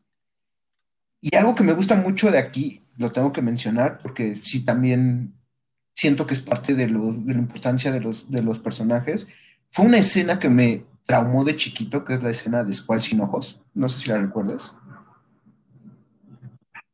Squall sin ojos, que está teniendo como una pesadilla y todo eso. Y no, es como una escena de cara y que no se ve nada de. Me traumó esa ah, escena, me traumó esa escena directamente. o sea, sí recuerdo mucho este juego. Y no sé, a mí yo lo describiría este juego como el sexto sentido de Final Fantasy. No sé qué, qué opinas tú.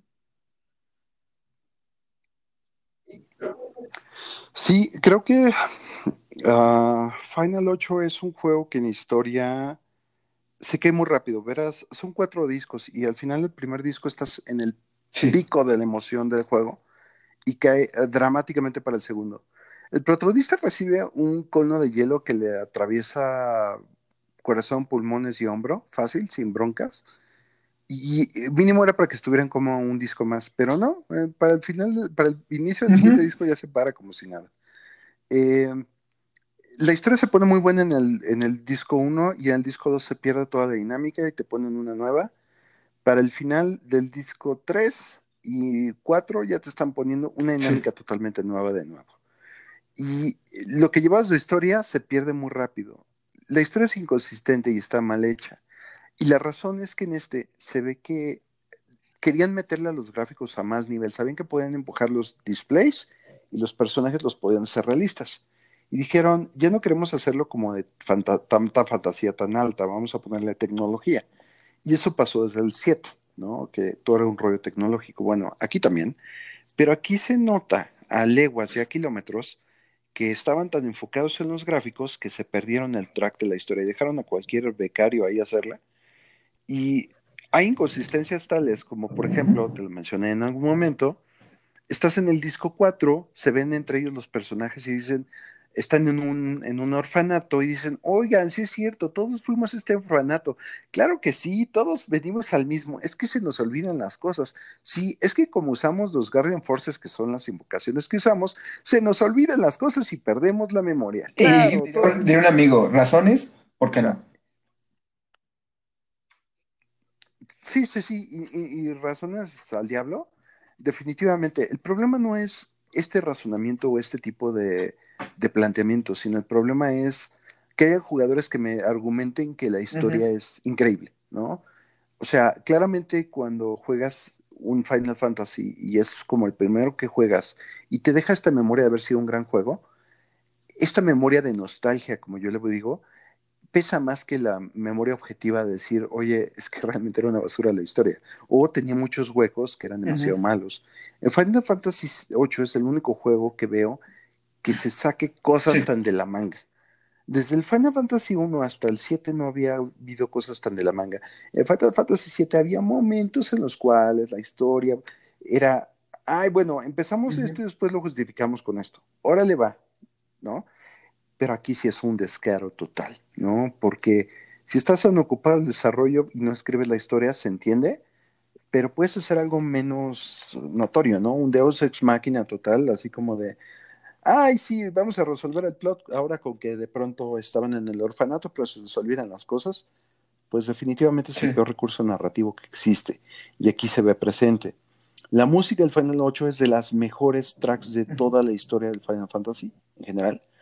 Eh, le parte su mouse era las del 7 fácil, varias, varias tonadas aquí ganan, pero definitivamente tiene la peor historia de todos los Final Fantasies. el sistema de combate también es, querían innovar, dijeron, a ver, le puedes poner hechizos a la espada, ¿no? Entonces, en ataque, en propiedades de ataque, puedes atacar con estadísticas, puedes atacar con estados. Ay, qué padre, suena súper bien, ¿no? Pero... Pues sí, pero el problema es que necesitas juntar 99, bueno, necesitas conseguir hechizos. Entonces, si tú usas esos hechizos, como están unidos a tu espada, vas a pegar menos fuerte con tu espada. Entonces es, o utilizo un hechizo para, de fuego para contra este enemigo que es débil contra el fuego, porque es de hielo, o le pego con la espada, ¿no? Porque si uso mis hechizos, se empieza a volver más débil los atributos de la espada y ya no pego fuerte. Y la otra forma, necesito sacar los hechizos de los enemigos. No hay otra forma, tienes que usar un comando llamado draw y gastar un turno. Entonces, jalas una cantidad de 1 a 15, a 12, a 10 hechizos de un enemigo cada turno. Entonces, hay enemigos que te la pasas la primera vez que lo ves. Ah, hola, ¿qué tal enemigo? Te ves muy chido. A ver, draw, draw, draw, draw, draw. Y así te la pasas un rato si no te mata. Desafortunada o afortunadamente este juego plantea que hay algunos hechizos que te ponen un enemigo muy fuerte, tienes que jalar los hechizos y mientras el otro te está dando, ¿no? Ya hay hechizos que solo puedes conseguir técnicamente de esta manera, hay más formas, pero eso hace que el juego pierda dinámica en la cuestión de combate porque la mitad del combate es draw y la otra mitad es ponerles cosas a tus personajes, pero no usarlas. Entonces tienes una lista de hechizos, pero no la toques, porque si la tocas, le bajas estadísticas a tus personajes esta dinámica no me súper desagradó, pero no es buena. No. Tenemos que admitir que no lo es. Y eh, los Guardian Forces, ya aquí las, las invocaciones, a diferencia del 7, bueno, ya son una chulada. Definitivamente los gráficos del 8 se llevan de calle al 7, ya se ven a proporciones, ya volteas y ves, dices, oh, Kistis, oh, Rinoa, ¿sabes? Eso estaba muy padre, pero no es como lo mismo, ¿no? No es esta dinámica de, una buena historia que tenían antes, que en el 7 se vislumbra que empiezas a perder a veces la historia por momentos que está como no bien escrita, pero en el 8 ya es ridículo. Por eso te digo que es como un sexto para mí, para mí es un sexto sentido hecho videojuego, porque es así como de, ah, ok, y hacemos esto, y después esto, y después hacemos un giro final que todos sabemos que todo iba a pasar y no te lo esperabas, pero es malo el final. Sí, y la mala que no era mala, Exacto. resulta que estaba siendo controlada. Pero le está controlando una maga del futuro. Ah, ok. Pero es familiar de esta personaje. Ah, no manches, sí. Y luego, o sea, es como si, es como si una mamá estuviera no le encuentra un niño antes de irse a dormir. Pero bueno, así como, ay, no es Correcto. Pero bueno, vamos con el Final 9.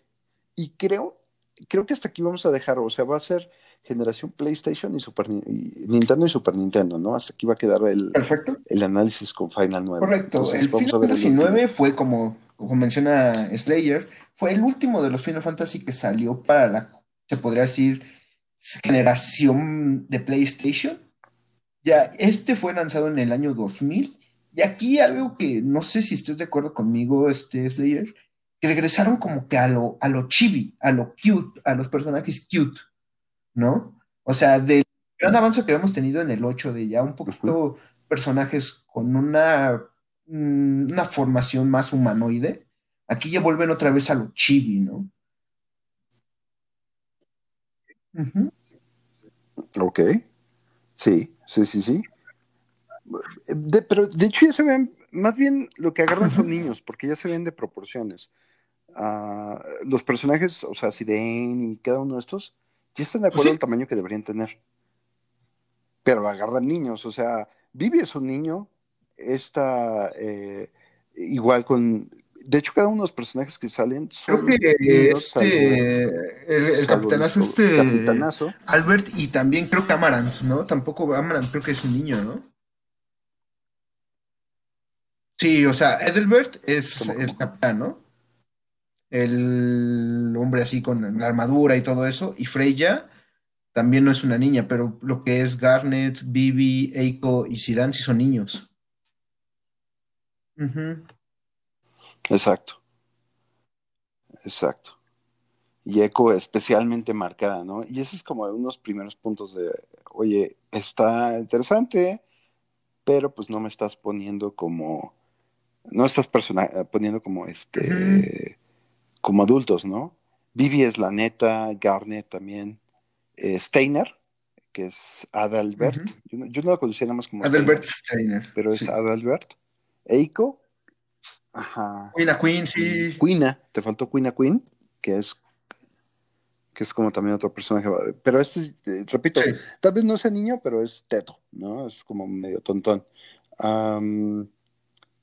pero bueno, eh, aquí pues hay mucho que decir, ¿no? O sea, Cuya como, como antagonista es, está interesante, ¿no? Este, están básicamente produciendo en masa magos negros y Vivi pues en algún punto se cuestiona oye, soy persona, soy mago negro hecho como ellos, y pues descubre que sí, ¿no? Y, es toda la cuestión de su existencialismo.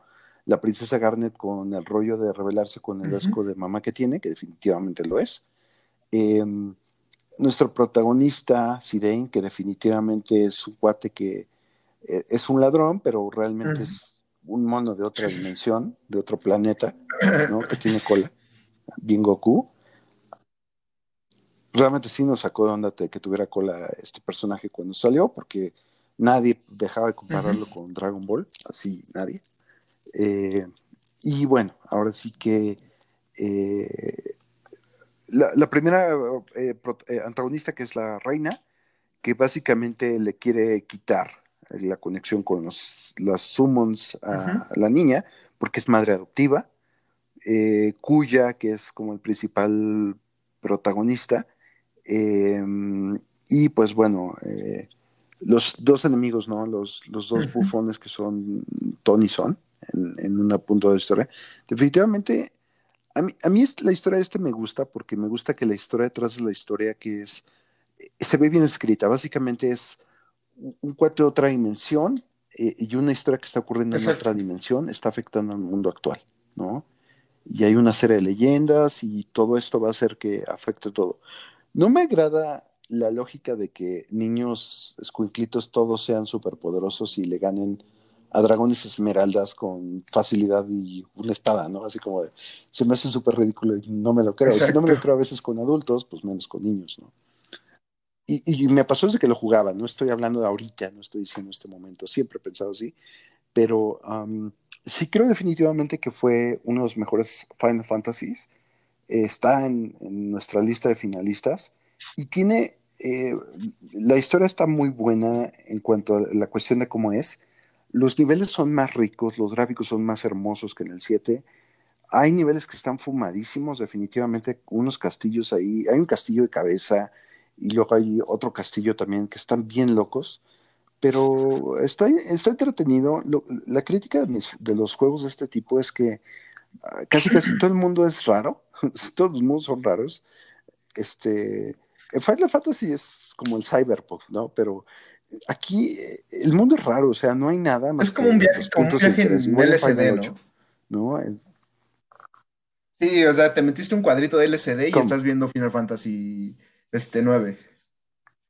Así todo imaginario, todo, las criaturas muy, muy diferentes, muy raras, los entornos muy, muy extraños, ¿no?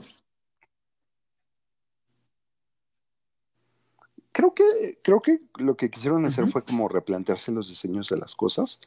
En alguna ocasión tuve libro de arte, pero sí está muy locochón y ya descubrimos acá que el Barbas usa LCD.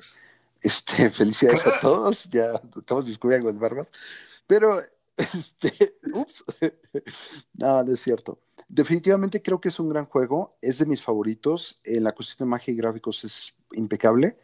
En el sistema, pues ya es más tradicional, magia, haces hechizos, cada uno tiene su habilidad especial, tienes limit breaks tipo Final 7 y em, e, en, realmente está, el sistema es más estable que en el 8, definitivamente es más parecido al 7 en casi todo y eh, tienes posibilidades de que tus personajes se enloquezcan, cambien de ropa misteriosamente y estén iluminados de una forma muy locochona y hagan daño especial. Deben saber que a los japoneses les gustan mucho las maquinitas de tragamonedas y las cosas al azar.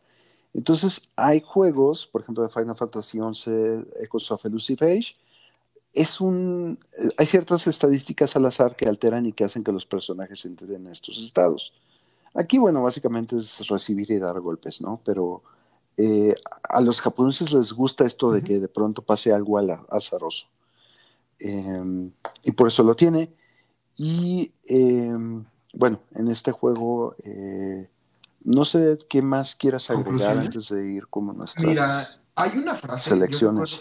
este juego, eh, hay una frase que dice Vivi que me, que me gustó mucho cómo, cómo te plantea todo la todo el punto del juego en realidad, ¿no? Cuando él dice, ¿cómo probar si existimos o no, ¿no? Y al último como que lo termina diciendo, tal vez nosotros en verdad no existimos. Y eso es lo que ahí me da cuenta del juego, cómo te trata de una forma, sí es muy caricaturesco, sí es muy raro, muy extraño, pero cómo tiene un trasfondo muy filosófico al final de, de cuentas este juego, ¿no? Sí, y realmente no, Em, justamente como la, la, cuestión filosófica y también de comedia, este juego no es, Este juego se plantea más cosas que otros. Eh, digo, en Final 7 es basura. El otro voltea y dice, oh, seré muy, seré muy, seré muy este, difícil de tratar. O sea, esas son las cuestiones que preguntabas cuál en el 8, ¿no? Pero aquí realmente las cuestiones son más filosóficas, más directas eh, de la condición de Vivi, que es, o sea, él piensa que es un muñequito sin alma, ¿no? Y, pues descubre que tiene individualidad. Y definitivamente es un gran juego. El humor no es relevante aquí. Quina está hecho para, Quina está hecho para llenar el hueco de la cuestión de comedia junto con Steiner, ¿no? Y el tema musical de comedia es muy genérico, ni siquiera es como gracioso las escenas que plantean. Entonces, eh, el humor está muy pasable. Es muy X, pero la, la cuestión tal vez filosófica es más interesante. Pero bueno, vamos a elegir de estos nueve juegos que vimos, el Final Fantasy 1 al 9, ¿cuál es el mejor? Y eh, bueno, vamos a elegir cuáles van a ser nuestro top 5, ¿va? Entonces tenemos los finals del 1 al 9. Vamos a básicamente hacer uno y uno, ¿no? Este, si quieres, eh, bueno, ¿quién quieres que tenga tres? Mm, me parece que tú, tú estás más empapado. Yo, yo tengo dos que son los que más me han gustado, pero tú estás más empapado en esto. Mi pase en automático va a ser, obvio, Final Fantasy VII. Ah, ya expliqué por qué, ya, ya lo informé. Digo, es un juegazo automáticamente. Me agrada totalmente todo este juego. Y segunda opción, yo lo, yo lo tendría que decir, sería el, el 6. O sea, demasiado, demasiado por, como todo, como tú explicaste, todo lo que dio, es un gran juego. Sí, pero eh, mi favorito sigue siendo el 7. Ok. Ok, me parece. Entonces voy a agregar al 9 a la lista. Final Fantasy 9 va a entrar. Voy a agregar Final Fantasy 5 y voy a agregar Final Fantasy 1. Entonces, ya tenemos como nuestro top 5. Si ustedes quieren jugar un Final Fantasy, pues ya tienen el 1, el 5, el 6, el 7 y el 9. Ok. Ahora vamos a asignar puntos. Ah, básicamente la dinámica es así. Para sacar como nuestro top oficial, vamos a elegir un final, o sea, vas a elegir un final y le vas a dar tres puntos. Vas a elegir otro y le vas a dar dos, y vas a elegir otro y le vas a dar uno. Yo voy a hacer lo mismo y vamos a sumar como los puntos de cada juego. Correcto, y vamos a hacer un ranking con el que tenga más puntos. Entonces, si gustas darme tus finals, ¿a cuál le das tres? Le doy a, Final Fantasy VII, le doy tres puntos. A Final Fantasy VI le doy dos puntos.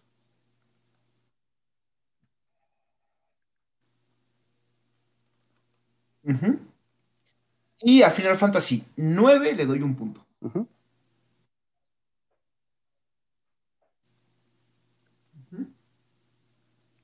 Ok. Perfecto. En mi caso, yo a Final Fantasy VI le voy a dar los tres puntos. A Final Fantasy IX le voy a dar dos puntos. Y a Final Fantasy VII le voy a dar un punto. Ahora vamos a quedar así. Básicamente, Final 6 tiene 5. Final 7 tiene 4. Final 9 3. tiene 3. Final. Sí, el 7. ¿Qué más pusimos? ¿Tú también pusiste el 7? Sí. Nos falta el 1 y el 5. Pusiste el 9. 9. Sí, le di un punto. A Final 9 no le diste puntos, ¿o sí? Uh Ah, sí, diste un punto. Sí. Entonces termina con 3, ¿no? Ah, no. Sí, ya me confundí mi lista. a ver, entonces 7, 6, 9, entonces queda con 2 puntos y ya. Entonces, básicamente nuestra lista son Final Fantasy VI ganando por 5 puntos, Final Fantasy VII por 4, Final Fantasy 4, eh, perdón, Final Fantasy 9 queda con 2 puntos.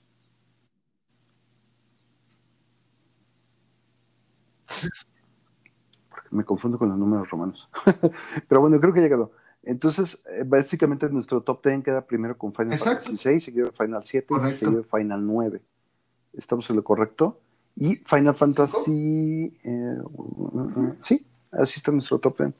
Ajá. Sí. Sí, porque también votaste por el 9. Entonces, ahí tiene nuestro top 10, Final Fantasy 6, Final Fantasy 7 y Final Fantasy 9, como los tres más recomendables para jugarse. Ah, les recomiendo en especial que si juegan el 6, estudien, bueno, clávense bien en la historia porque está muy buena. Y repito, o sea, está loquísima. Final Fantasy VII es una joya, definitivamente vale la pena jugarse. Requiere más atención la historia que Final Fantasy VI, aún así. Y el Final Fantasy VI también tiene más desarrollo porque los experts te permiten desarrollar más a los personajes. Final Fantasy IX siendo una joya. Esperen la segunda parte de este programa porque en la siguiente reseña vamos a reseñar los juegos de Final Fantasy de 128 bits, que son desde el Final Fantasy X hasta el Final Fantasy que haya, que son de 256, que probablemente sería hasta el Final Fantasy XVI, estaría súper bien, ¿no? Eh, y finalmente, pues vamos a hacer un cabeza contra cabeza de estos contra esos, ¿no? Eh, de este top 3 que de este top 3 que tenemos contra ese top 3 y pues veremos cuál es el que gana. Eh, no, ninguno, al contrario, me gusta ¿Tienes algún comentario antes de cerrar esta sección? Y bueno, como te digo, yo lamentablemente en esta saga no estaba tan empapado, me empapé un poco más al, al preparar este top, ese, estos, estos top 3. Y fíjate que me dio ganas de volver a jugar algunos, ¿eh? sobre todo el 9, quiero volverlo a jugar.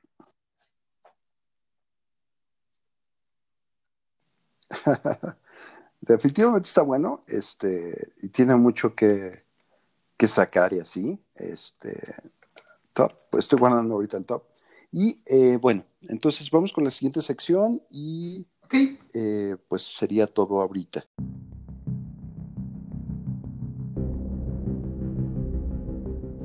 Análisis.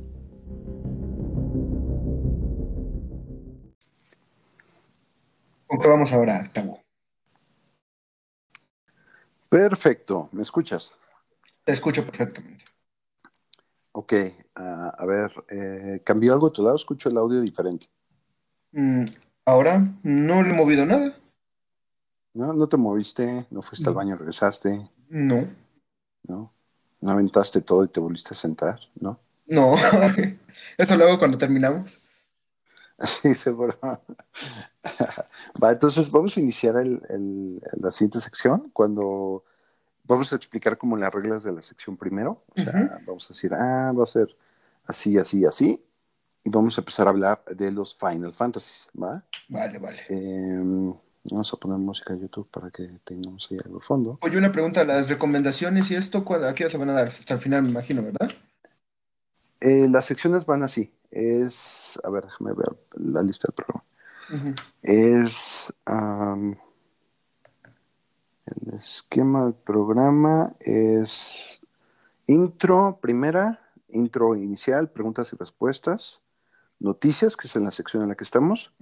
Luego viene la reseña, que es en la cual vamos a el espíritu ahorita de esta sección, vamos a básicamente decirles, bueno, aquí en reseña, eh, la idea es esta, ¿no? van a ser estas las reglas y vamos a, tú vas a poner, si quieres tú sácate las fichas de cada juego, ¿no? Para que tú dices como el año, el XZY. ¿Viste los videos que te mandé? Sí, los, los estuve viendo, me quedé hasta el 6. Y después encontré una ficha, una ficha cronológica y de cómo están, porque quería aprender más, más que nada sobre todo los, como los momentos especiales, que es que se inició. Por ejemplo, yo tengo aquí en mi, en mi lista, por ejemplo, no sé qué te parezca esto, es, por ejemplo, Final Fantasy 1, eh, inspirado en Dungeons and Dragons y juegos de como este, Magic Quest y todo esto. Final Fantasy 2, primera vez que entran los chocobos al juego, que se fueron los primeros chocobos. En el 3 se, implementaron los sistemas de trabajo. En el 4 se hizo un sistema activo de juego y además se conglomeraron todos los, todos los como parteaguas de los juegos anteriores, de los primeros cuatro. Lo, que sí me gustaría decirte es que, bueno, en primera, eso estaba en los videos que te, que te compartí. Por el otro lado, también me gustaría decirte que básicamente vamos a hablar historia. Protagonistas, antagonistas, o sea, qué desarrollo tiene cada uno. Mecánica de juego. O sea, esos son los cuatro puntos que vamos a discutir. Eh, digo, los metas podemos hablarlos, pero este siempre va a ser el foco de protagonistas, antagonistas. Ok. Y em, va a ser eh, mecánicas, ¿no? Ok. Eso te sirve para la sección de mecánicas. Digo, de todas formas, seguramente lo voy a mencionar yo o tú, no, no es como algo que, que no. Pero entonces, voy a primero plantear las reglas. Básicamente lo que vamos a hacer va a ser exponer cada Final Fantasy del 1 al del 1 al, al 10. Al 10. ¿No?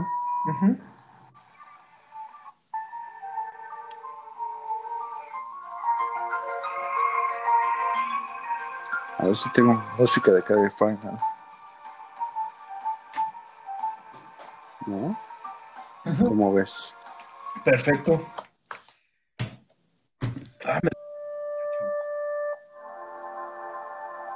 Va.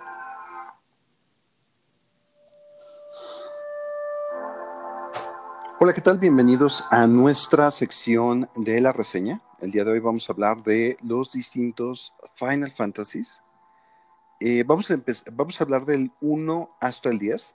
Vamos a analizar sus historias, vamos a analizar sus trasfondos y vamos a ver cuál de todos es, vamos a ver cuáles entran en nuestro top 5 primero entonces, básicamente vamos a hacer un análisis. En la primera sección de análisis vamos a hablar de cada juego, de las mismas características, es decir, historia, protagonistas, antagonistas y mecánicas. En la segunda sección vamos a descartar cinco de esos juegos y en la tercera parte nos vamos a quedar con solamente tres juegos, ¿no? Eh, esos van a ser nuestro top tres, no en un orden específico, sino asignando puntos. Entonces, vamos a comenzar con esta primera sección. Vamos a comenzar hablando de Final Fantasy 1. Eh, Barba, si nos ayudas con la ficha. Claro que sí, mira. Final Fantasy fue un juego desarrollado para lo que conocemos como la Nintendo Entertainment System, o acá para los cuates, la NES. Salió en el año 1987 en Japón y en América se fue publicado hasta 1990. Estamos hablando de casi cuatro años de, diferencia. Y bueno, esto es por Square Enix. Como sabemos, aquí todavía se conocía como este, Square Enix antes de que fuera, este, perdón, solamente como, como Square, antes de que fuera comprado por Enix. Y tenemos a los diseñadores que fueron Akitashi Kagasu, Hiroshi Tanaka y Koichi Ishii. ¿Sí? Y bueno, no sé qué tengas que decirnos de la historia, Slayer. Bueno, creo que más bien ahí vamos ya lleno con la sección, ¿no? Este, vamos a ver protagonistas. La historia es muy genérica en cuanto a sus inicios. Eh, en esta tenemos a cuatro personajes que no tienen nombre, tú los nombras, con solo cuatro espacios para poder definir su nombre. En el original tienes eh, que eh, elegir nombres de cuatro letras, ¿no? Este, Pips, Chax y así, ¿no? Em, ya cuando terminas de ponerle nombre a tus personajes, inicia la historia y básicamente ves un preludio en el cual, dependiendo de la versión que estés viendo, hay un pequeño display el cual está bastante bonito, en el cual te ejemplifican cada uno de los cuatro elementos padeciendo, e inicia el juego. Básicamente la historia es que Garland, un, eh, caballero renegado, captura a la princesa y básicamente los, los héroes se lanzan pues a rescatarla. Pero conforme el juego avanza, em, bueno, resulta que Garland se vuelve una criatura muy poderosa, haciendo un, eh, bueno, haciendo como todo lo que puede para conseguir poder y los, nuestros héroes lo tienen que eh, detener, al mismo tiempo restaurando cuatro cristales, que es uno referente a cada elemento. El juego está sumamente inspirado en Dungeons and Dragons, eh, básicamente las clases, las criaturas y todo esto, no solamente son parecidos físicamente, sino tienen una remembranza muy profunda en este juego eh, el antagonista es Garland, los protagonistas son los cuatro héroes de la luz, una mítica profecía. Y aquí es cuando vamos a la cuestión de las mecánicas. Básicamente, este es el primer, el primer y el único Final Fantasy en el cual fallas un golpe si apuntas a un enemigo y ese enemigo muere antes de que le pegues. Eh, esto te hace pensar el juego y que no puedes pasártelo solo presionando el botón A como pasa en otros RPGs porque no existía el retarget. Además es muy lento. Y bueno, hasta aquí con el análisis general de las mecánicas, la historia, los protagonistas y el antagonismo.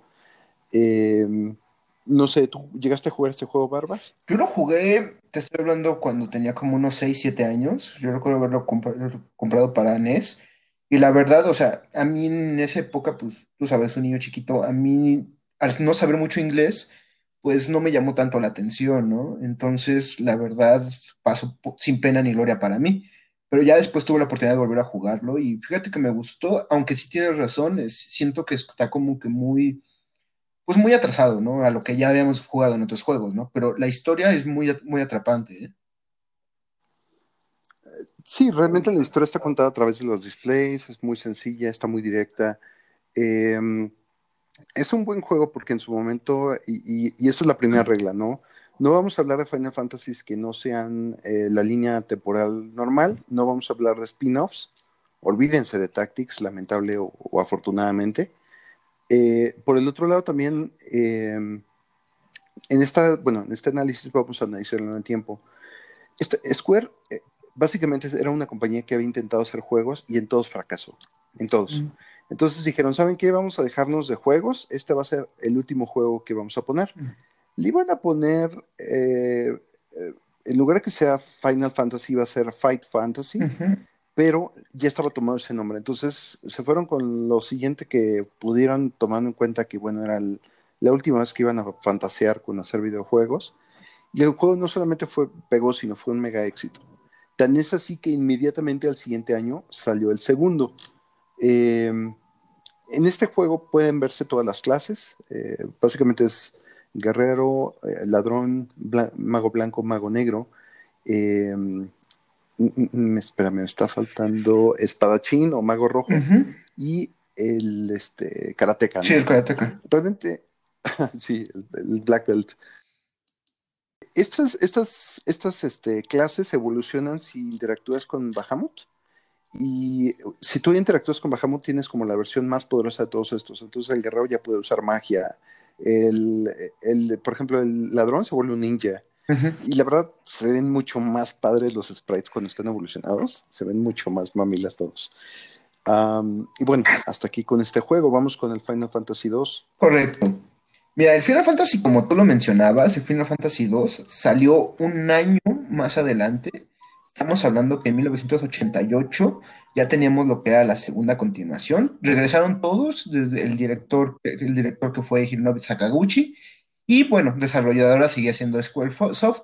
Y lo más extraño en esto es que salió para la Famicom y se ha hecho un... Es el juego que, que he visto que tiene más ports en todo. Tiene desde Wonder Swan hasta PSP y eso me agrada mucho. Quiere decir que es uno de los mejores juegos. No sé, ¿qué opinas tú? Ah, bueno, eh, a diferencia del primer Final Fantasy, el Final Fantasy 2 salió un año inmediatamente después. El juego, eh, como si yo te digo, vamos a hacer un juego en un año eh, para que salga el siguiente año, pues hay mucha presión, ¿no? Final Fantasy 2 tiene los reflejos de esta presión. En, este juego y en estas características eh, tenemos unos protagonistas muy genéricos que no tienen un desarrollo de personaje único. Los personajes en este juego, a diferencia del otro, en el otro no, tiene, no existe una necesidad de desarrollo de personaje, pero en este juego los personajes eh, ya tienen retratos, ya puedes verles las caritas desde el primero de Nintendo. Eh, tienen este juego es considerado la oveja negra de la, de la familia de Final Fantasy. Ha sido porteado más que otros, pero debido a que fue apurado, tiene muchos sistemas que no funcionan y no están completados. Voy como uno por uno. Básicamente el primero es el sistema de interacción con los personajes. A veces hablando con un personaje, eh, aprendes una palabra clave que viene en rojo. Esa palabra tú la aprendes y después la puedes repetir. Entonces puedes ir con un monito y le dices esa palabra clave, y le dices a otro y le dices esa palabra clave. El problema está en que eh, ya cuando tienes un montón de palabras clave como uh, o Red Rose o lo que sea, te la pasas teniendo que repetirle a cada personaje todas las palabras que tengas en tu lista para ver con cuál interactúas y tiene una reacción. Normalmente te pone un signo de interrogación y no sabe nada de lo que estás hablando entonces es un juego que una conversación normal con un NPC picándole a se vuelve una repetición de estar, a ver, este tema, este tema, este tema, este tema, y ver con cuál sí te reacciona y te dice algo y con cuáles te ignoran. Em, este sistema, pues, en apariencia está interesante, pero realmente no tiene sentido porque te la pasas presionando botones para ver con cuál de todas las diferentes opciones que tengas te van a hacer caso. La música de los Final Fantasies es muy buena. Nobuo Temazo es un gran compositor. Pero en la cuestión de Final Fantasy II es definitivamente la más monótona y repetitiva de todas. En el 1 se escuchaba diferente, variada, los temas eran más vivos y fuera de uno o dos temas, el juego de verdad es repetitivo y en algún punto va a hacer que te quieras arrancar los oídos. Oh realmente, desafortunadamente, y estamos hablando sobre todo el original, tal vez las versiones remasterizadas suenen y se vean un poco mejor, eh, pero en la versión original sí es demasiado monótona. Por el otro lado, tienes el sistema de batalla. El sistema de batalla está tan interesante. De verdad, el sistema de batalla a mí me gusta. Básicamente, eh, si tú golpeas en el juego, pues pegas más fuerte y puedes desarrollar un arma por aparte. Entonces, puedes especializar a, tu, a tu, personaje que solo usa espadas, ¿no? Y que puede muy fuerte con ellas. O puedes especializar a que solo pegue con hachas. Entonces, conforme más usas un arma, más sube. Te pegan más veces, sube tu vida. Usas más hechizos, sube tu magia. No hay niveles. No hay un punto en el cual digas soy nivel tal, soy nivel tal. No, nada más siguen subiendo sus stats y solo sabes que eres poderoso porque de un toque matas a los oponentes. El problema es que o quedas muy débil o quedas demasiado fuerte. Y demasiado fuerte, digo, ridículamente roto fuerte, porque entrenando, por ejemplo, la forma más fácil es agarrar a un enemigo débil y que tus cuatro personajes se la pasen golpeándose entre ellos.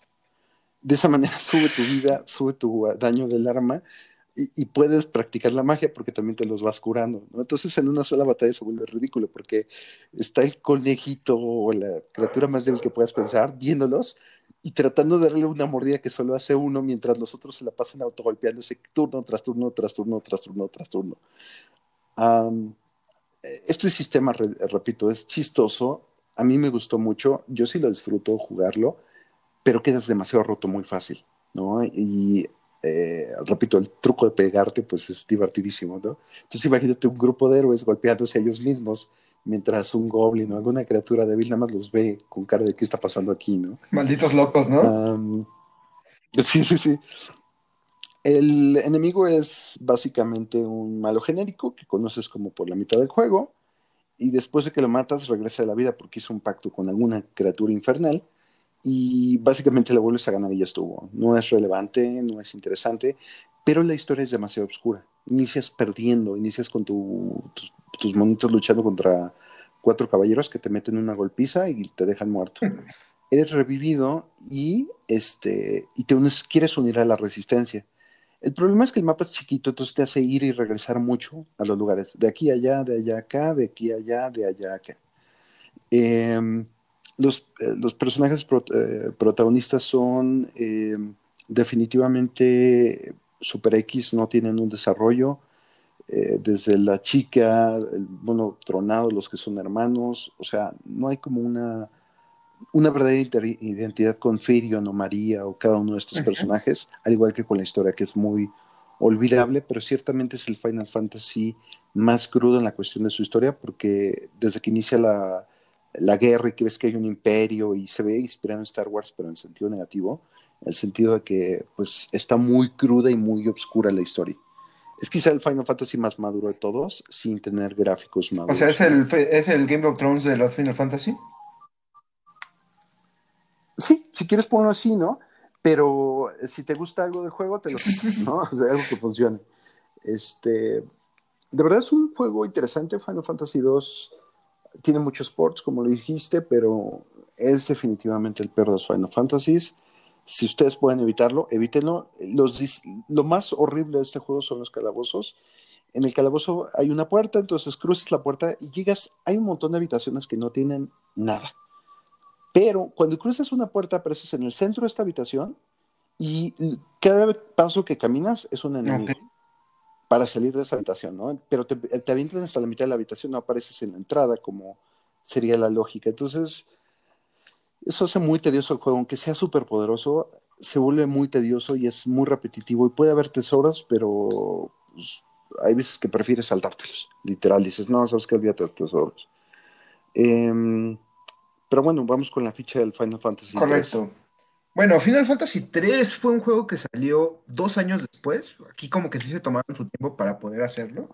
Igual volvemos, regresan casi todos los mismos este, diseñadores y, programadores.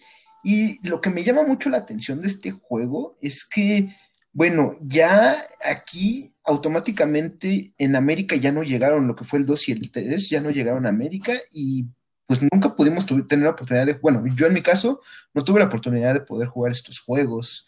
No sé, este, mi, estimado Slayer, tú que sabes más de esto, ¿qué tal está este juego?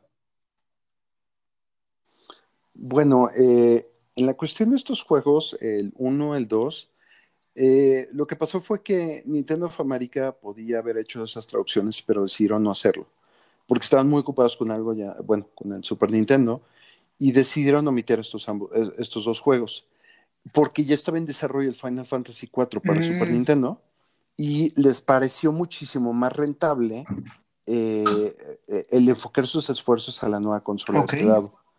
Lo cual, si lo piensas, tiene sentido, ¿no? O sea, estás iniciando algo nuevo, pues estaba padre que sea eso lo que te enfoques.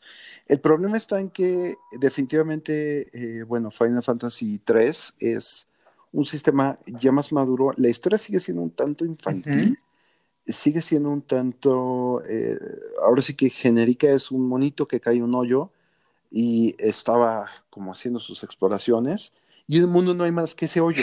Entonces, o sea, en el mundo alrededor no hay más que ese hoyo y es tamaño del tamaño de un sprite. Entonces, es un tamaño inmenso como para decir, voy caminando y de pronto me caigo. Y, y, en ese punto, pues se encuentra con una caverna y está el cristal, etc, etc. Y básicamente aquí, a diferencia de los finals anteriores, los cristales, pues, le dan poderes a los personajes, pero el poder que les da es que les enseñan las clases o jobs. Y esto es como la vida del sistema, porque tú puedes aprender una clase, por ejemplo, puede ser eh, mago blanco, porque los personajes son genéricos, ¿no? No tienen clase. Pero pueden aprender diferentes clases, mago blanco, ninja, peleador, este, cinta negra, este. Entonces, tú los vas enseñando y de esos van incrementando sus stats. Por ejemplo, si quieres llegar a 9.999 de vida, pues entrenas con el Black Belt o cinta negra y el Black Belt lo que va a hacer es que te va a subir la vida mucho más rápido que otras clases. O si quieres pegar más fuerte, pues entrenas un rato con el Warrior.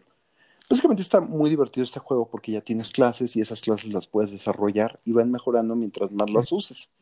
Cuando empiezas una clase nueva, tu personaje es medio torpe en ella y necesita un número de batallas para empezar a acostumbrarse y, ser más eficiente en ellas.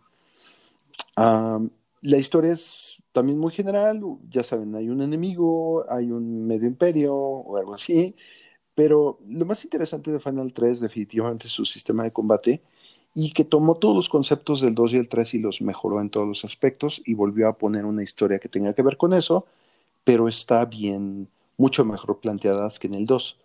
A diferencia del 2, el 3 es un juego que sí vale un poco más la pena jugar por el sistema de Jobs en las, en, en las saga de la, de la, trilogía de Nintendo es el más relevante. La historia está mejor contada, ya hay más interacciones, ya hay un poquito como pseudo displays o interacciones de los personajes, y los, la historia que te están contando es un poco más interesante y relevante que en el Final Fantasy anterior.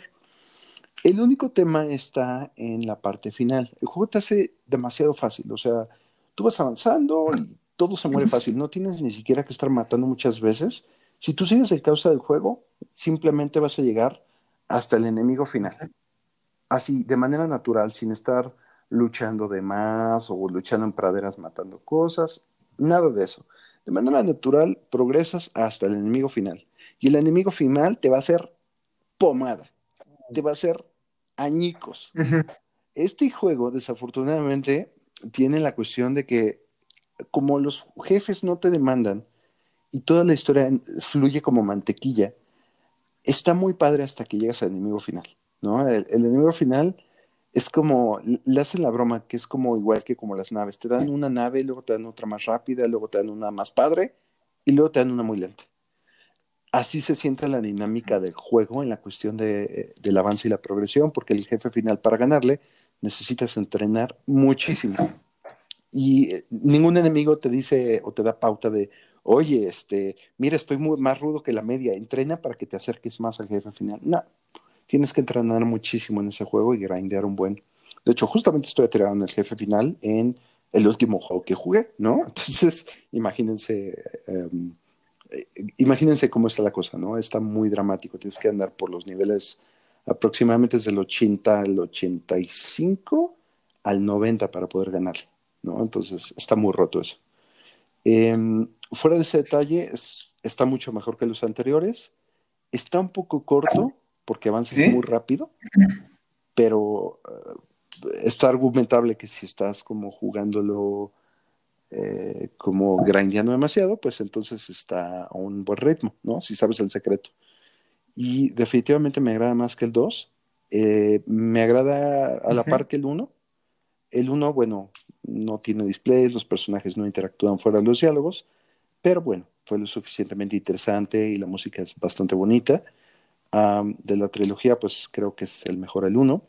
Y pues vamos a pasar a leer el Super Nintendo, Barbas. Sí, vamos con Final Fantasy IV, que aquí en América se conoció como Final Fantasy III.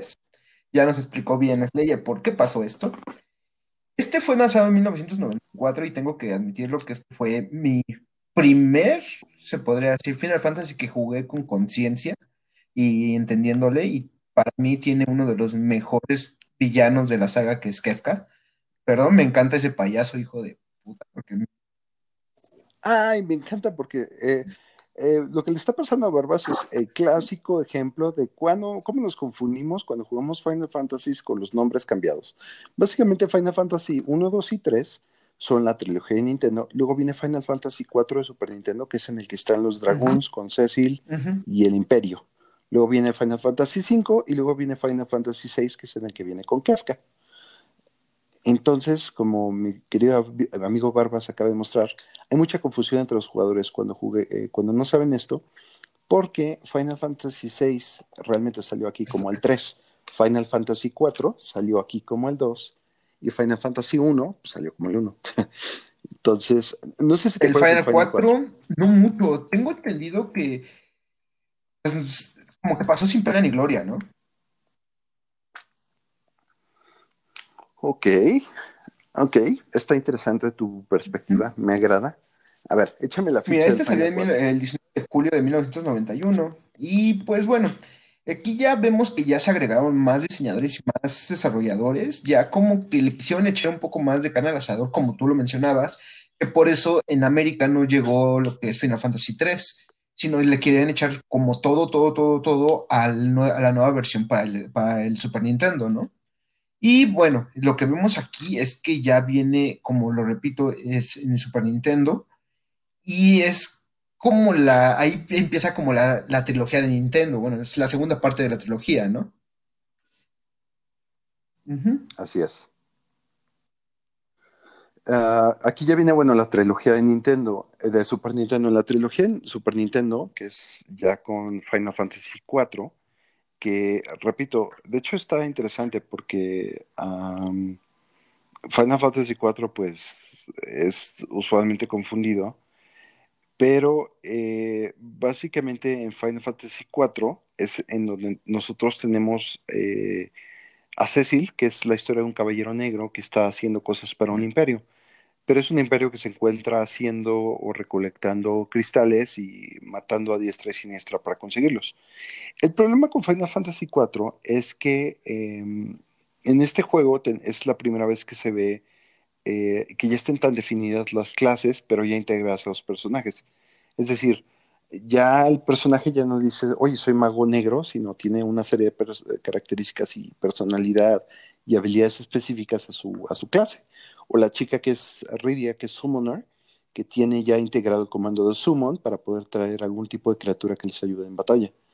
Em, realmente en Final Fantasy IV eh, la historia es la primera vez que la vimos en, en 16 bits y realmente estuvo muy divertida, muy, muy divertida. Golbes es un enemigo como genérico, ¿no? Con, con todos los diferentes enemigos que tiene Rubricante, Cagnazo, que están como sirviéndole los elfos oscuros, eh, o sea, todo lo que, como los diferentes enemigos que tienes que ir enfrentando, junto con, eh, bueno, con, con, el mundo exterior, el mundo subterráneo, y que terminas, empiezas en la Tierra, después entras al mundo subterráneo con los enanos, y terminas en la Luna batallando, lo cual está bastante padre y descubres, bueno, ya saben que el enemigo final está manejado por otra fuerza o algo así.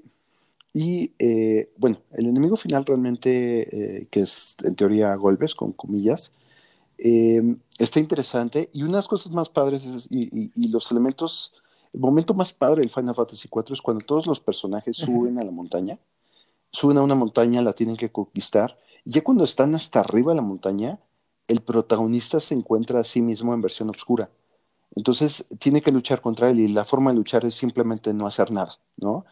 Pero ya cuando lo descubres, regresa evolucionado y ahora ya no es guerrero negro, porque antes era un, dragón, que es como una clase especial de Final Fantasy, que son guerreros que saltan alto y caen con, lanzas, sino em, se vuelve una especie de, eh, un Dark Knight, ¿no? Este, en este caso se vuelve un paladín que puede usar armas y magia, como pasa en el Final Fantasy 1, cuando, cuando interactúas con Bahamut y Bahamut evoluciona tus personajes. Eh, realmente está muy, muy padre. Eh, tiene elementos demasiado tontos, muertes súper estúpidas, así como quítate, yo, yo lucho contra él y sé que voy a morir, pero ustedes váyanse, ¿no? O, ah, sí, vamos a hacernos de piedra y ya estuvo, ¿no? Eh, tiene muchos elementos muy tontos la historia de este juego, pero en su momento y cuando lo plantearon era impresionante porque era en 16 bits, la historia estaba buena. Había muchos secretos que buscar, ya sabes, espadas, tenías que caminar en el aire para conseguir una, estaba muy, muy locochón el juego. Y la verdad sí nos abrió los ojos a los RPGs y sí sorprendió a, Norteamérica.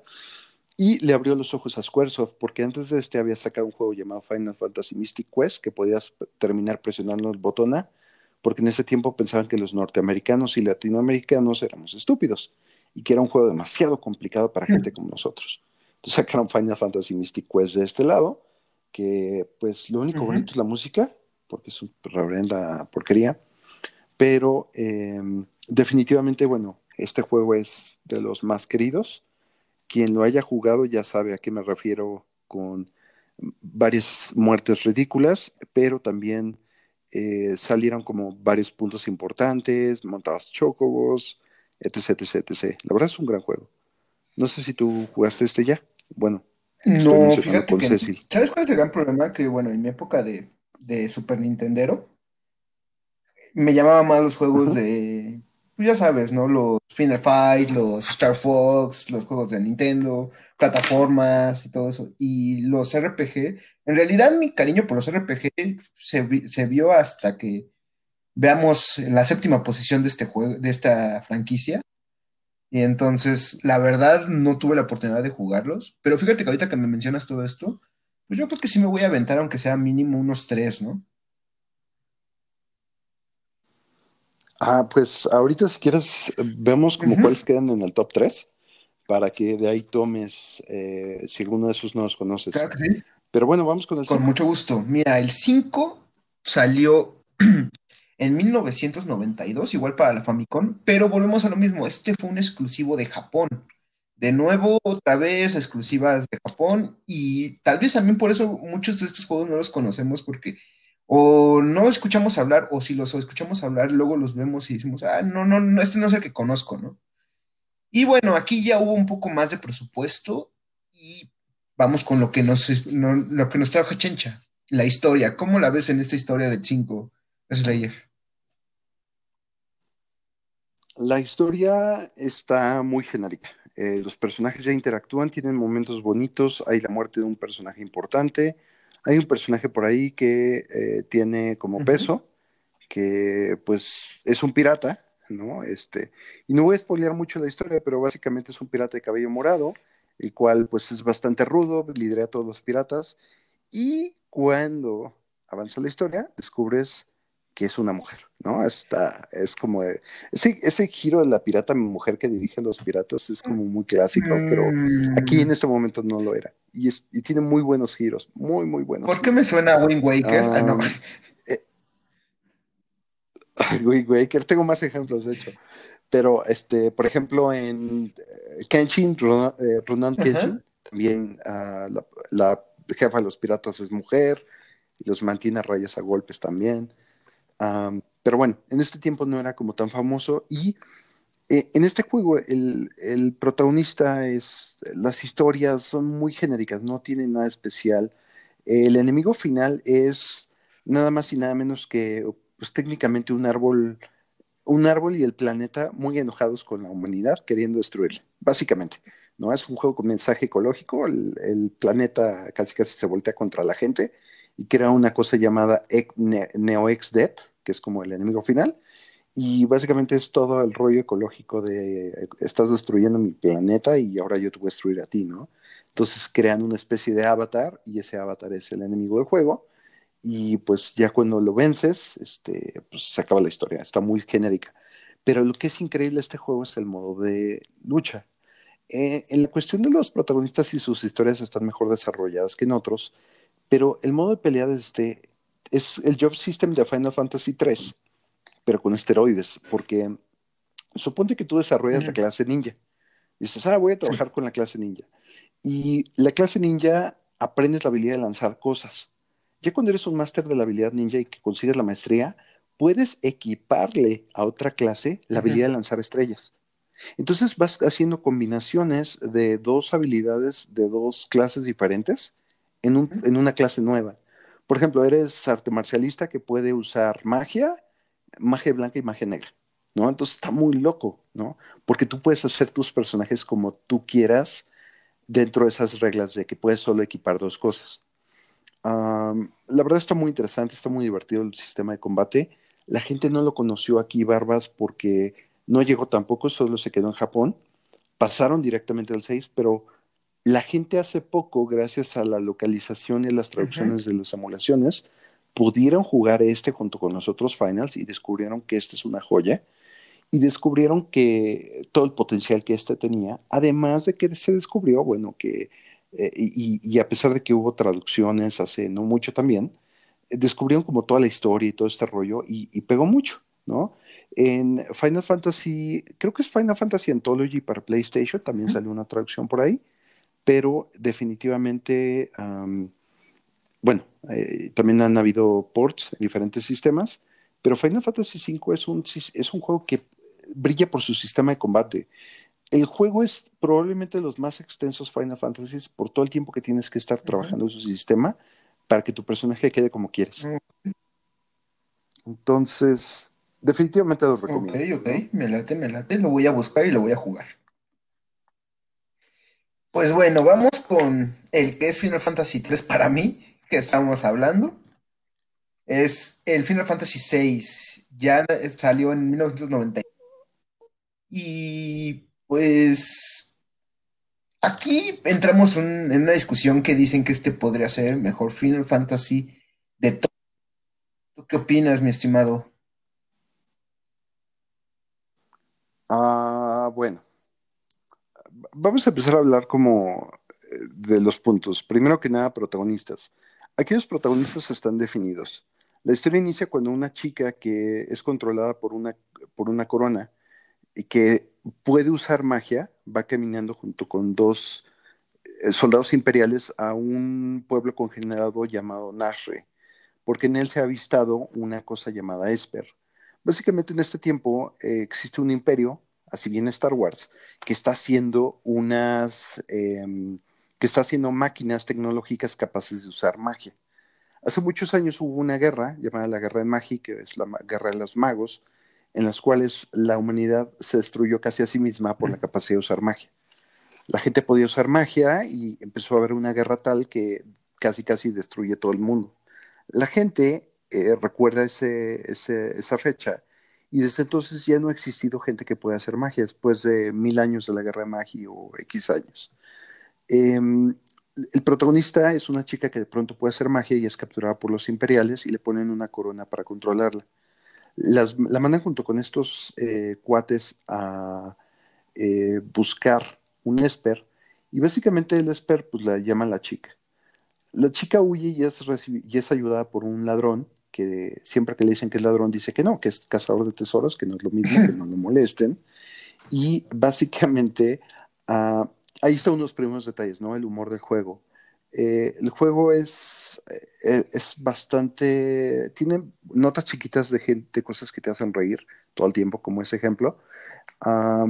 y bueno, eh, hay un protagonista, hay un antagonista que es Ultros, que sería el primero de ellos, que básicamente es un pulpo que se la pasa haciendo chistes malos y apareciendo en momentos incómodos o complicando la historia.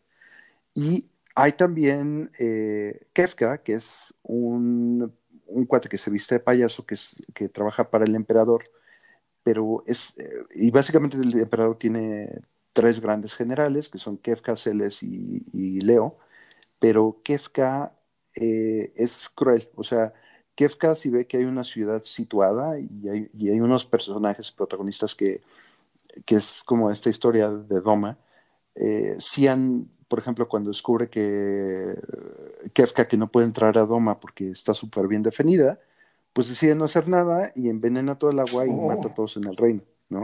Entonces, Kefka es un mal otro nivel. Kefka, desde su risa y su actitud, está a otro nivel totalmente. Es unos considerados los mejores eh, antagonistas de los juegos.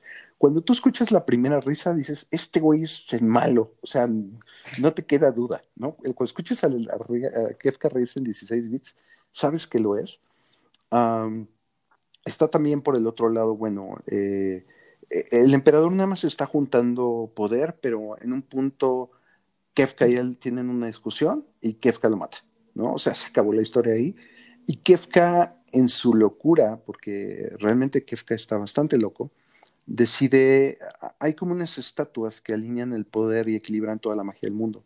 Y él desalinea las estatuas valiéndole Mauser y el mundo técnicamente se termina y Kefka gana. Los protagonistas después de, esto, como unos meses, años más tarde, se juntan y empiezan a buscarse entre ellos para después de la catástrofe, lo que ocurre en la isla esta flotante en la cual tiene que luchar contra Kefka. Y eh, unos personajes casi oh, se suicidan. Sí, sí me este acuerdo, sí lo recuerdo. ¿no? la historia está... La historia está muy, muy loca porque se, se, trata de suicidar y, y eh, por ejemplo, hay dos hermanos que son eh, como los reyes de un, son dueños de, de, un reino y pues para decidir quién se queda con el reino, echan un volado. O hay una escena en la cual eh, bueno, tienen que pasar y hay un tren que lleva las almas del otro lado y eh, pues terminas luchándote contra el tren mismo, ¿no? La historia está muy buena. Fue desarrollada por el mismo equipo que hizo Chrono Trigger. El protagonista, los protagonistas son 12 protagonistas bien definidos. 14, eh, tengo entendido, ¿no? 14. Creo, Sí, tengo entendido que son 14. Gogo y Umaro no tienen desarrollo, son personajes X, pero todos los demás tienen un desarrollo, tienen una razón de por qué luchan, tienen momentos de desarrollo de personaje. O sea, Gao es un niño que fue echado por los humanos y terminó creando, creándose entre monstruos, entonces es salvaje. Eh, o Cian es un cuate que luchaba por el honor de su reino y le mataron a todo el mundo, hasta a su esposa, y, y pues por eso lucha contra el imperio. Uh, sí, este, Sabin es un eh, maestro de artes marciales que se dedicó a las artes marciales así, al 100 y es hermano del, del dueño de, de, este reino que se puede sumergir. Está Edgar, que es un rey que le tira el perro a lo que se mueva. Y bueno, está una niña dentro del juego voltea y te dice, pues a mí me prometió que se iba a casar conmigo cuando yo estuviera grande, ¿no? Esta... Cada uno de los personajes no, no me acuerdo de la niña, pero me acuerdo mucho de, la niña, pelo rosa, ¿no? Ah, bueno, de hecho, si es de cabello rosa, es, estás hablando de esta, eh, de la protagonista, que es Terra. Pero no, un, personaje, un NPC X voltea y dice, bueno, a mí me prometió que se iba a casar conmigo. o sea, estoy hablando de un ah, NPC, no de los protagonistas para que veas como eh, qué diferentes son los personajes y qué bien marcados. Ajá, tal vez estás hablando de, eh, de la nieta ah, técnica de Stargo. Eh, sí. Sí, estás hablando de ella. Pintaba retratos. pintaba retratos. Sí, entonces cada uno de los personajes tiene como una historia, un background y un qué es lo que hacen. Y, por ejemplo, Sabin tiene técnicas de artes marciales. Pones un input, pones una combinación y hace un ataque especial. O, eh, por ejemplo, Celes tiene Runic. Cualquier tipo de hechizo, sea de tu equipo o del equipo contrario, que haya ocurrido antes de su turno, ella lo niega y recibe una cantidad de magia, ¿no? Usando su espada. Jala su espada con el hechizo que haya sido antes de su turno, lo niega y, y cada uno tiene una habilidad y están bastante interesantes este juego definitivamente es, para mí sí es el, mejor Final Fantasy y es de los mejores, eh, por un montón de razones técnicas y no técnicas, desde la forma de la historia, cómo te la cuentan, los momentos, es el único RPG con el cual yo haya tenido un momento en el cual haya llorado, ¿no? O sea, eh, cuando estaba en la ópera yo sí dije, ay, qué bonito está esto, ¿sabes? Pero bueno, vamos entonces, eh, ya vimos las mecánicas, la historia de los protagonistas. ah, y mi plato favorito. Perdón, pero este es mi, mi Final Fantasy favorito. Fue el primero que. Y el que más me encantó. Y aquí viene algo muy, muy diferente. Salió en 1997, pero es el primero que no salió para una consola de Nintendo, salió para PlayStation. Y pues aquí ya cambió mucho, ya se vieron los, ya es un, toque, un toque más este, tridimensional, bueno, entre comillas, ya es, utiliza más los países en 3D, no tanto en 2D. Que claro, sigue habiendo lo que son los, los backgrounds renderiz, este, pre-renderizados. Y pues la verdad, a mi entender, para mí este es el mejor. Final Fantasy tiene uno de los mejores villanos de la saga, que para mí es Sephiroth. Su música, su canción me encanta, siempre la puedo volver a escuchar una y otra vez. Y Cloud, a muchos no les gusta porque siento que dicen que es como que tiene muchos hoyos argumentales, ¿no? Pero a mí me gusta mucho la historia y sobre todo, al principio me cautivó que tú te lo manejan como si tú fueras un terrorista, ¿no? Pero conforme va pasando la historia entiendes por qué y entiendes muchos de los, de los temas por qué se están yendo contra esta, contra la empresa. ¿Se me fue su nombre ahorita? ¿Recuerdas? Shinra. Shinra. Y pues a mí me encantó este juego. Para mí este es mi favorito de todos. Ok, bastante buenos puntos.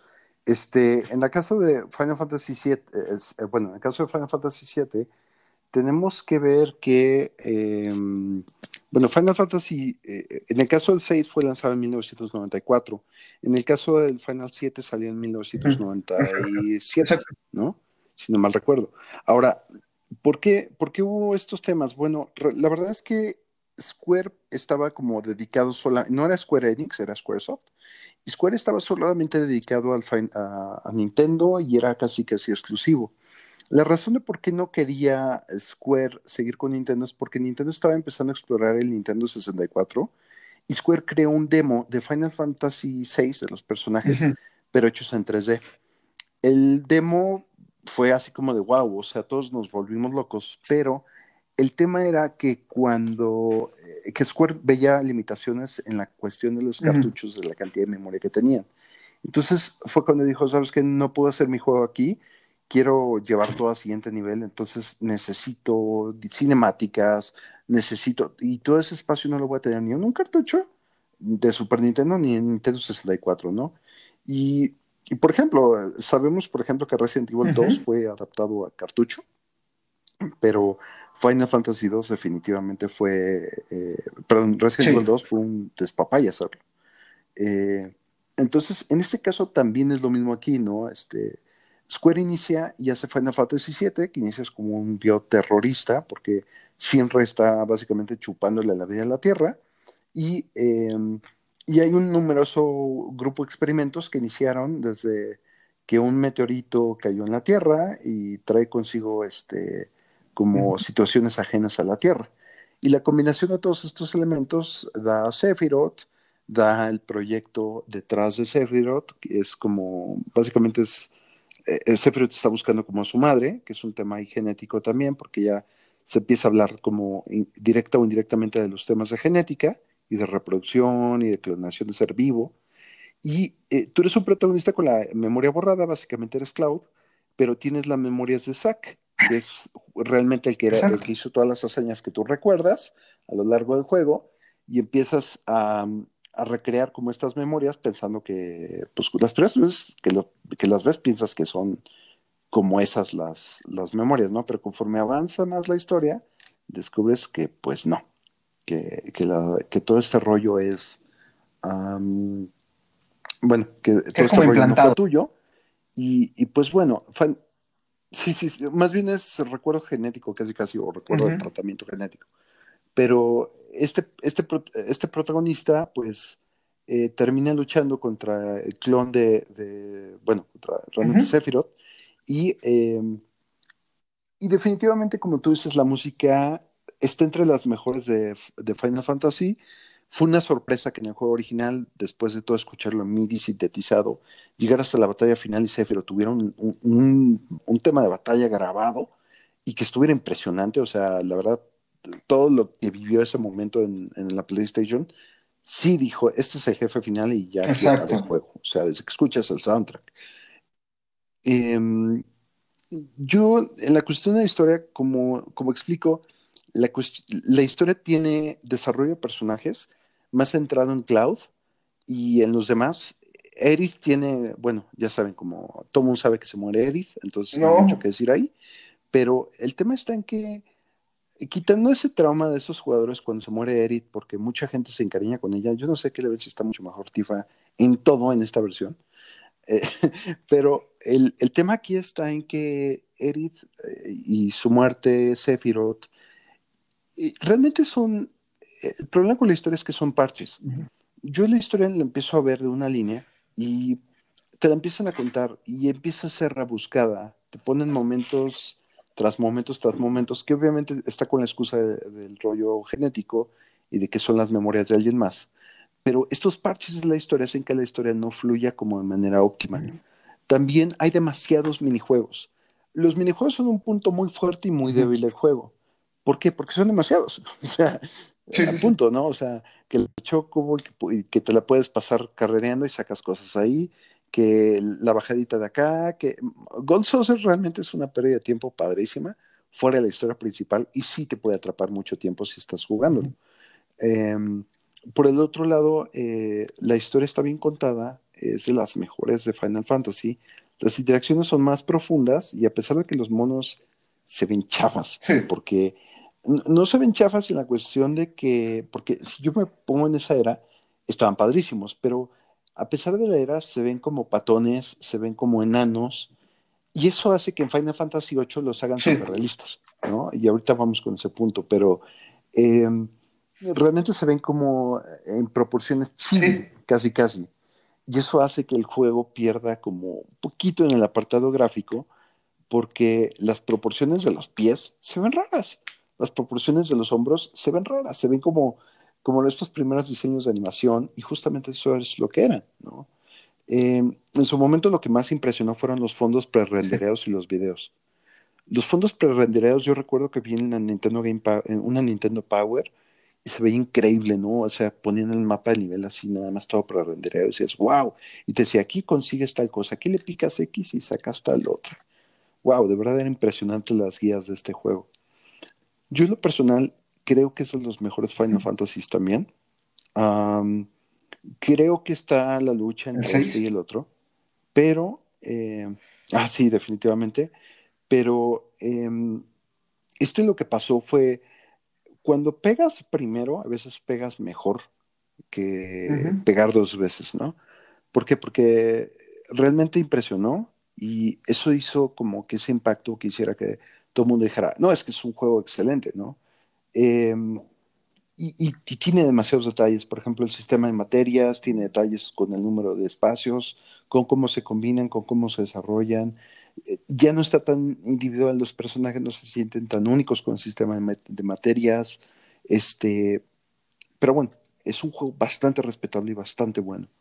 Em, definitivamente, bueno, eh, todas sus reproducciones este juego es un juego que marcó la pauta, ¿no? De, muchísimas cosas a generaciones que vinieron. Y es de mis favoritos, ¿no? También. Yo sí me podría sentar a decir, ah, pues yo lo estoy haciendo, ¿eh? yo estoy jugando el 7 de nuevo, pero la versión, la primera, y me siguen trayendo muchos recuerdos de este juego, ¿eh? No me, no me, canso de jugar. Oye, ¿y qué pasa, por ejemplo? a ver, échate el 8. Échame la, ficha del 8, por favor. La ficha, el Final Fantasy 8, aquí ya vemos que salió en 1999, ya casi llegando a los 2000. Y aquí aparece, bueno, eh, vemos que ya sale de nuevo para PlayStation, ya totalmente se olvidaron de Nintendo aquí. Y algo que me gusta mucho de aquí, lo tengo que mencionar, porque sí también siento que es parte de, de la importancia de los, de los personajes, fue una escena que me traumó de chiquito, que es la escena de Squall sin ojos. No sé si la recuerdas. Squall sin ojos, que está teniendo como una pesadilla y todo eso. Y no, es como una escena de tu cara y que no se ve nada de. Me traumó esa ah, escena, me traumó esa escena directamente. o sea, sí recuerdo mucho este juego. Y no sé, a mí yo lo describiría este juego como el sexto sentido de Final Fantasy. No sé qué, qué opinas tú. Sí, creo que ah, Final 8 es un juego que en historia se cae muy rápido. Verás, son cuatro discos y al final del primer disco estás en el pico de la emoción del juego y cae eh, dramáticamente para el segundo. El protagonista recibe un cono de hielo que le atraviesa corazón, pulmones y hombro, fácil, sin broncas. Y, mínimo era para que estuvieran como un disco más, pero no, eh, para el final, para el inicio del siguiente disco ya se para como si nada.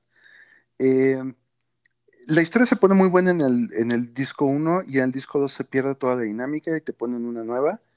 Para el final del disco 3 y 4 ya te están poniendo una dinámica totalmente nueva de nuevo. Y lo que llevas de historia se pierde muy rápido. La historia es inconsistente y está mal hecha. Y la razón es que en este se ve que querían meterle a los gráficos a más nivel. Sabían que podían empujar los displays y los personajes los podían hacer realistas. Y dijeron, ya no queremos hacerlo como de tanta fantasía tan alta, vamos a ponerle tecnología. Y eso pasó desde el 7, ¿no? Que todo era un rollo tecnológico. Bueno, aquí también. Pero aquí se nota a leguas y a kilómetros que estaban tan enfocados en los gráficos que se perdieron el track de la historia y dejaron a cualquier becario ahí hacerla. Y hay inconsistencias tales como, por ejemplo, te lo mencioné en algún momento, estás en el disco 4, se ven entre ellos los personajes y dicen, están en un, en un orfanato y dicen, oigan, sí es cierto, todos fuimos a este orfanato. Claro que sí, todos venimos al mismo. Es que se nos olvidan las cosas. Sí, es que como usamos los Guardian Forces, que son las invocaciones que usamos, se nos olvidan las cosas y perdemos la memoria. de un amigo, ¿razones? ¿Por qué no? Sí, sí, sí, y razones al diablo. Definitivamente, el problema no es este razonamiento o este tipo de, de planteamiento, sino el problema es que haya jugadores que me argumenten que la historia es increíble, ¿no?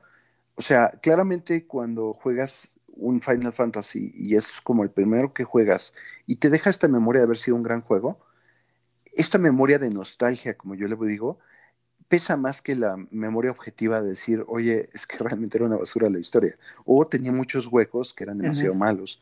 En Final Fantasy VIII es el único juego que veo que se saque cosas tan de la manga.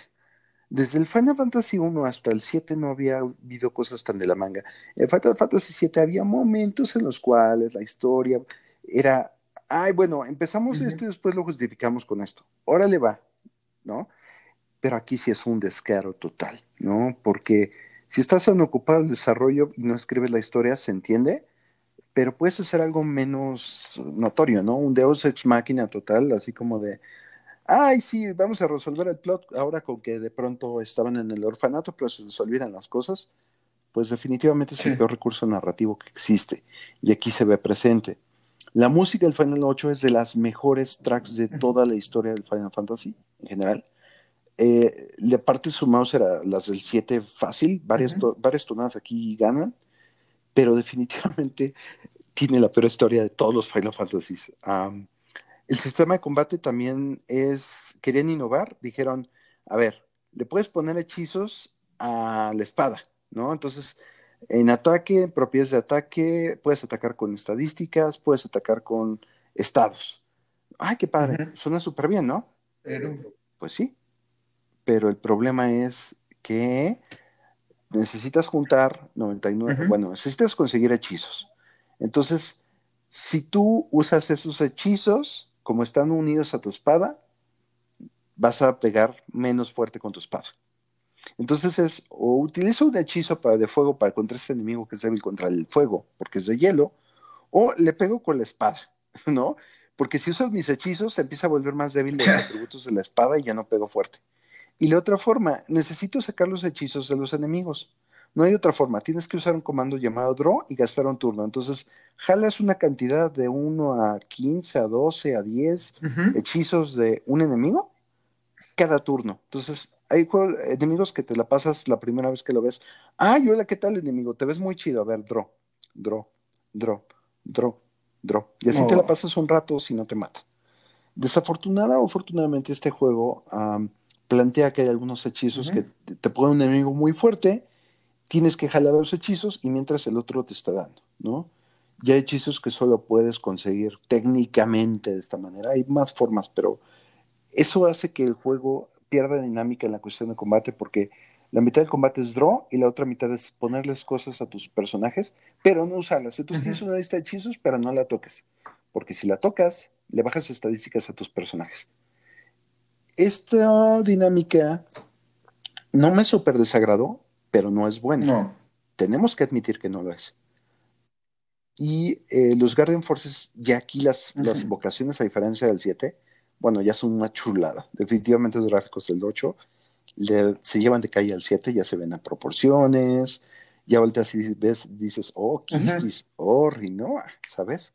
Eso estaba muy padre, pero no es como lo mismo, ¿no? No es esta dinámica de, una buena historia que tenían antes, que en el 7 se vislumbra que empiezas a perder a veces la historia por momentos es que está como no bien escrita, pero en el 8 ya es ridículo. Por eso te digo que es como un sexto para mí, para mí es un sexto sentido hecho videojuego, porque es así como de, ah, ok, y hacemos esto, y después esto, y después hacemos un giro final que todos sabemos que todo iba a pasar y no te lo esperabas, pero es malo el final.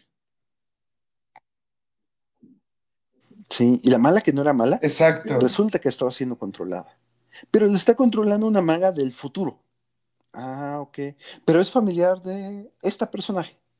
Ah, no manches, sí. Y luego, o sea, es como si, es como si una mamá estuviera no le encuentra un niño antes de irse a dormir.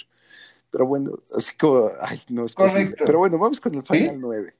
Y creo, creo que hasta aquí vamos a dejar, o sea, va a ser generación PlayStation y Super Nintendo y Super Nintendo, ¿no? Hasta aquí va a quedar el, el análisis con Final 9. Correcto. el Final Fantasy 9 fue como, como menciona Slayer, fue el último de los Final Fantasy que salió para la, se podría decir, generación de PlayStation.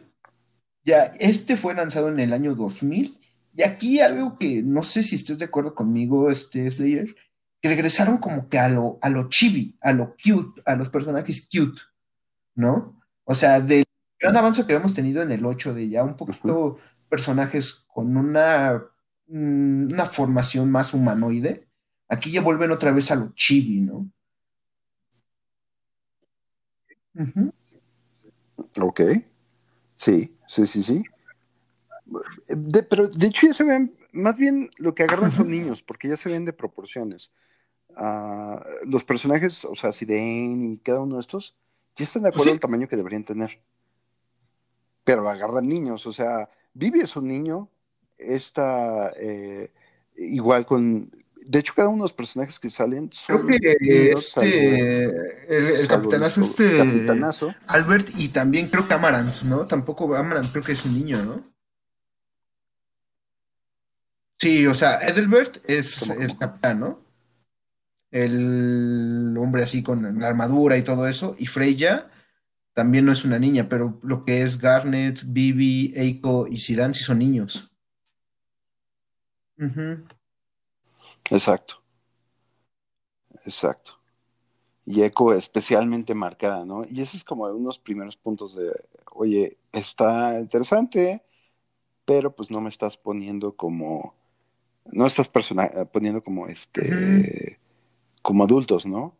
Vivi es la neta, Garnet también, eh, Steiner, que es Adalbert, yo, no, yo, no, lo conocía nada más como Adalbert Steiner, pero es Adalbert, Eiko, ajá. Queen Queen, sí. Queen, te faltó Queen Queen, que es que es como también otro personaje, pero este, eh, repito, tal vez no sea niño, pero es teto, ¿no? Es como medio tontón.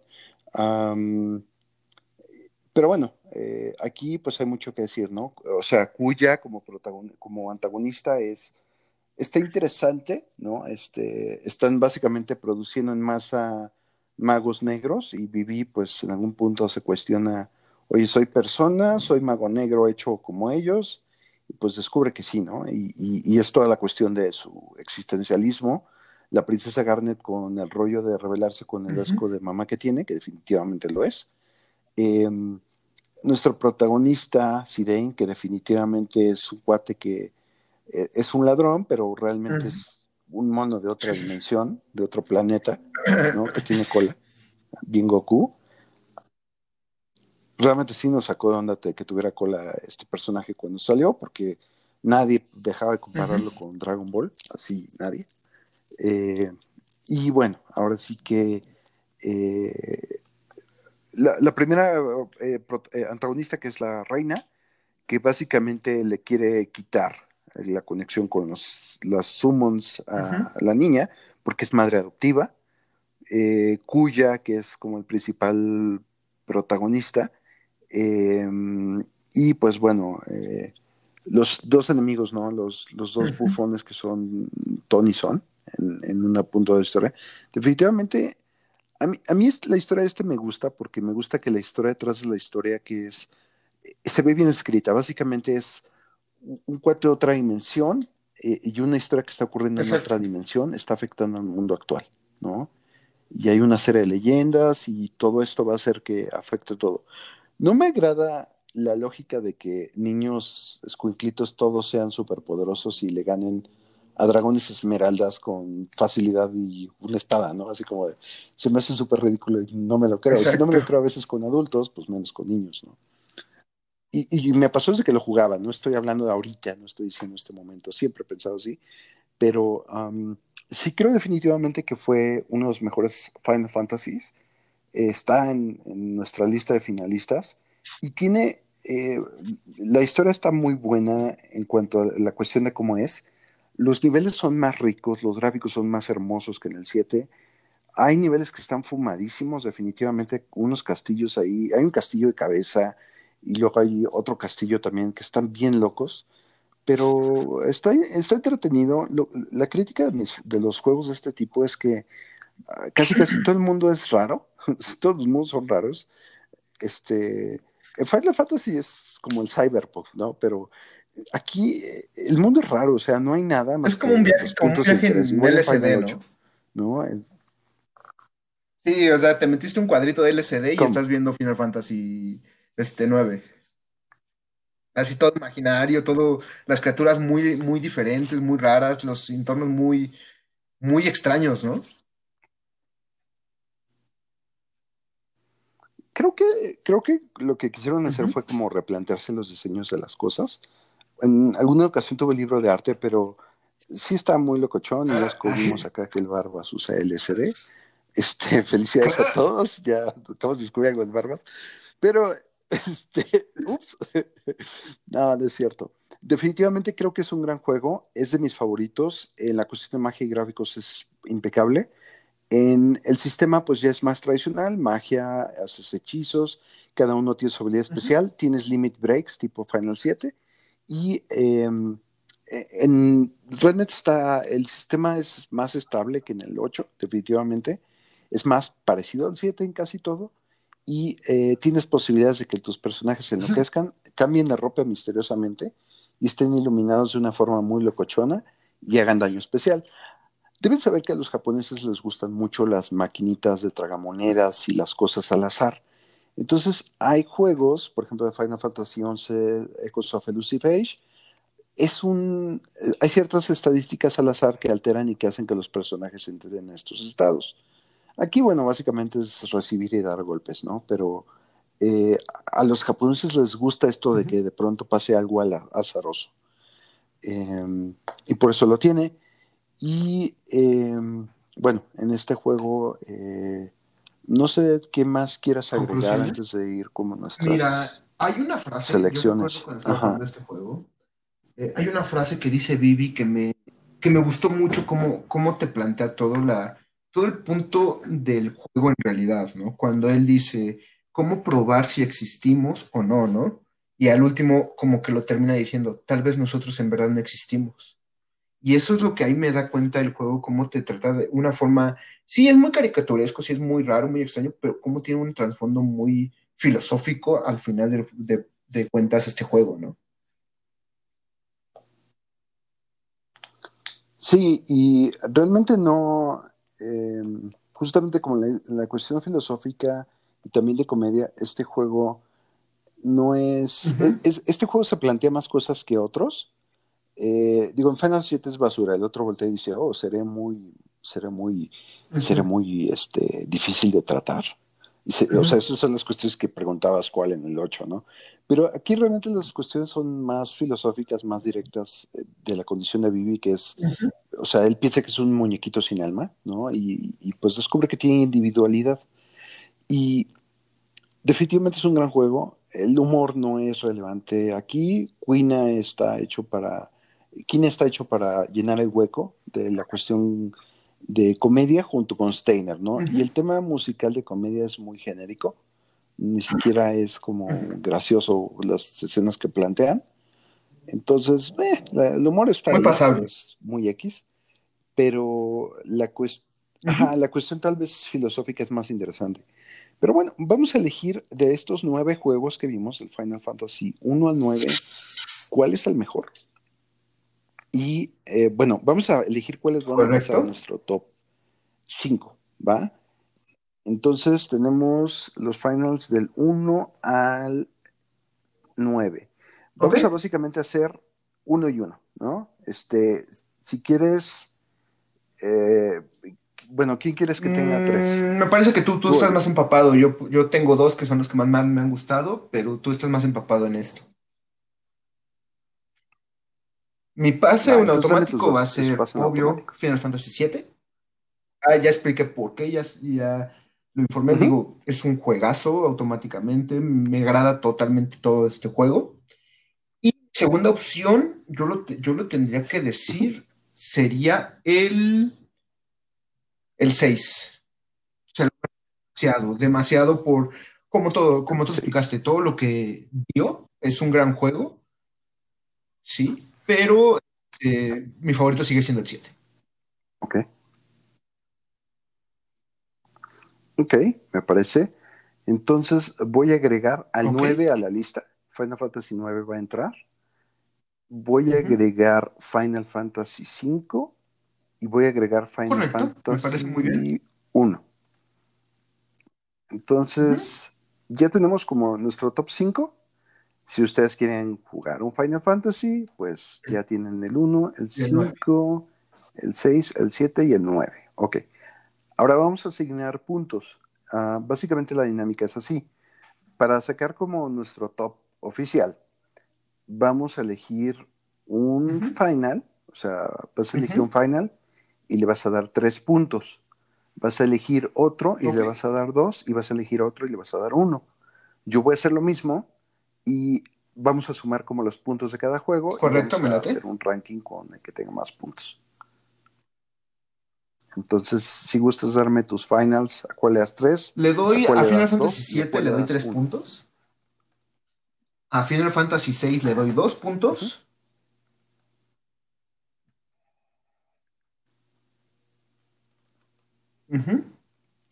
Y a Final Fantasy IX le doy un punto.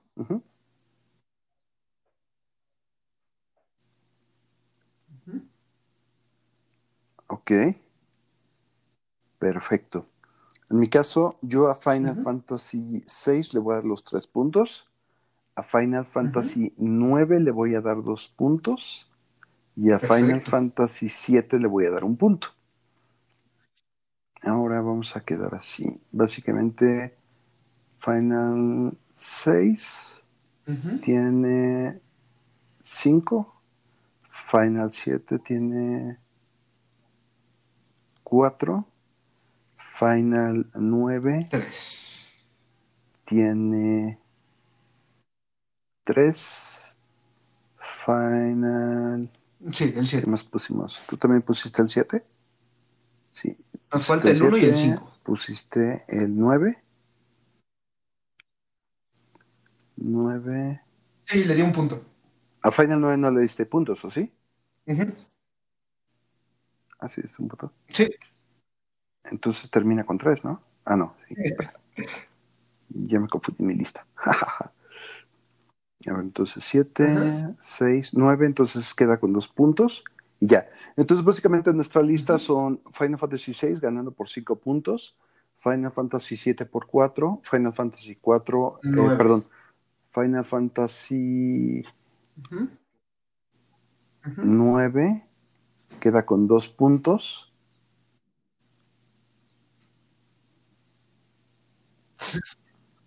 Porque me confundo con los números romanos.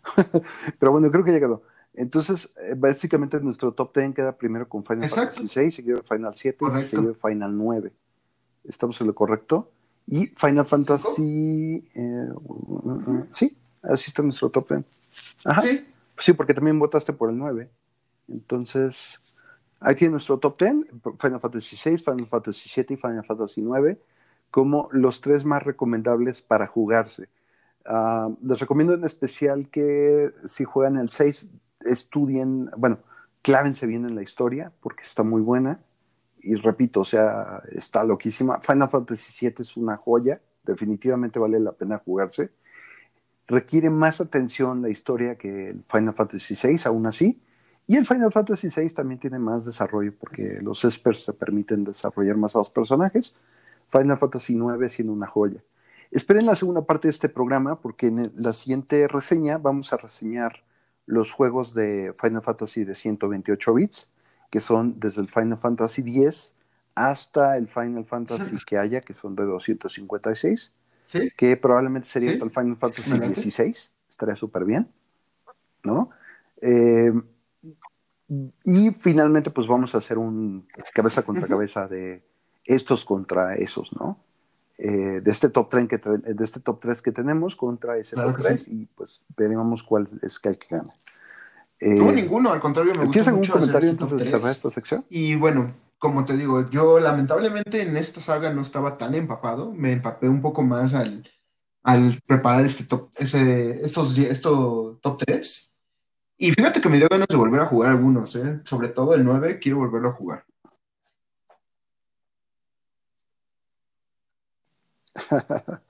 Definitivamente está bueno, este, y tiene mucho que, sacar y así. Este, top, pues estoy guardando ahorita el top. Y eh, bueno, entonces vamos con la siguiente sección y eh, pues sería todo ahorita. Recomendaciones. Hola, ¿qué tal? Ya entrando a la nueva sección que es recomendaciones. En esta sección vamos a estar dando recomendaciones de cada una de, las plataformas existentes para que ustedes vayan y los chequen. Sobre todo, hay algunas que tienen descuento y vale la pena cada juego.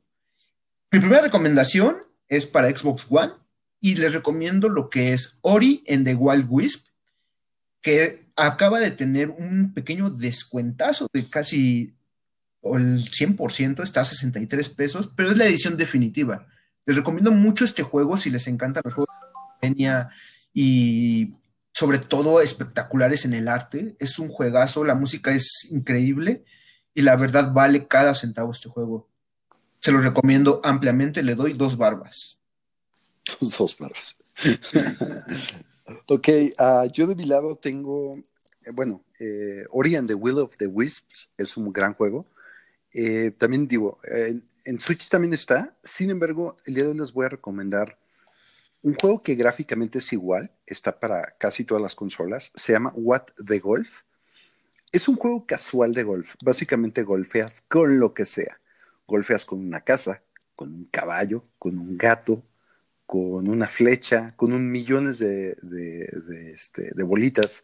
Es un juego que cada nivel te va poniendo, básicamente es un juego de puzzle de, en el que cada nivel tiene como la versión sencilla en la cual nada más tienes que pegarle al, meter el hoyo, eh, al hoyo lo que sea, hasta la casa, como dije, un sofá. Y tiene como la versión interesante de que tienes un número de golpes y tienes que hacer que llegue lo mismo al objetivo. Realmente es un juego muy entretenido, está muy divertido, la música está genial. El gameplay es muy sencillo, muy repetitivo y lo recomiendo muchísimo. Y esto está en PC eh, hasta la consola que ustedes quieran. Correcto. Y ahora, la última recomendación que yo tengo es para PlayStation y bueno, nada que ver con un juego de terror para esta época del año y sobre todo de uno de los mejores personajes de terror que hay en toda la, historia de la ciencia ficción, que es Alien. Y les recomiendo ahorita que en la tienda de, PlayStation se encuentra Alien Isolation Collection, que incluye lo que es el juego base y las dos expansiones, tan solamente en 7 dólares. Se lo recomiendo mucho si quieren probar un juego de terror y suspenso al vil estilo de la película Alien el octavo pasajero es recomendable. Ahí ese no le doy dos barbas, le doy diez barbas porque vale cada uno de los momentos de terror que te da este juego. Bueno, pues ahí lo tienen. De hecho, en la cuestión del apartado gráfico, debo decirles que a mí me llamó mucho la atención de la Isolation, que las computadoras no son como las computadoras de ahorita, son como las computadoras de los ochentas. Entonces todas las interfaces que tú ves es como si fueran la idea que tenían en los ochentas de cómo se debía ver la tecnología. Está muy padre ese detalle. Exacto, exacto. Y es totalmente ambientado.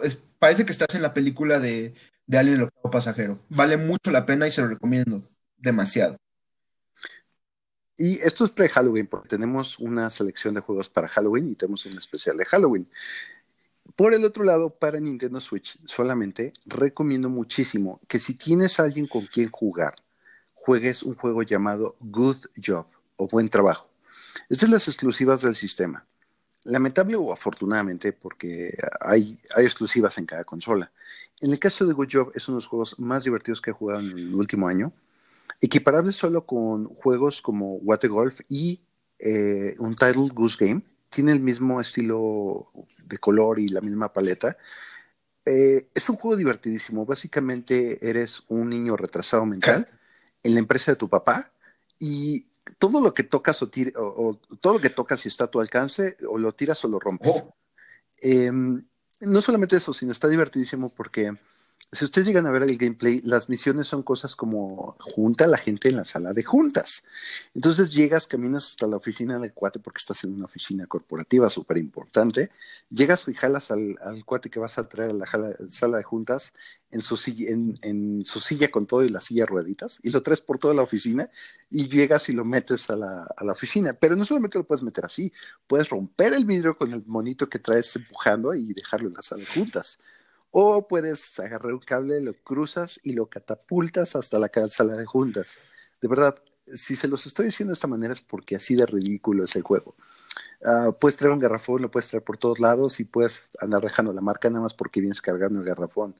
O puedes simplemente hacer las misiones de la manera más estúpida. Yo recuerdo que había una escena en la cual yo estaba jugando con mi compañera eh, y el objetivo era conectar un proyector nuevo, entonces ella se subió a la sala de proyecciones y yo empecé a jalar gente que estaban sentados en, en, hileras largas como butacas de cine. Entonces empecé a jalarlas y las empecé a atorar en la escalera para que no pudiera bajar.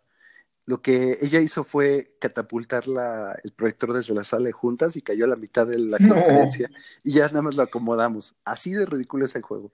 De verdad se los recomiendo muchísimo Good Job para Nintendo Switch. Lamentablemente es exclusiva. Para los que lo tengan, de verdad disfrútenlo. Es solamente divertido a los jugadores de uno no lo es, pero es un gran juego. Y bueno, hasta aquí con esta sección. Vamos a la que sigue.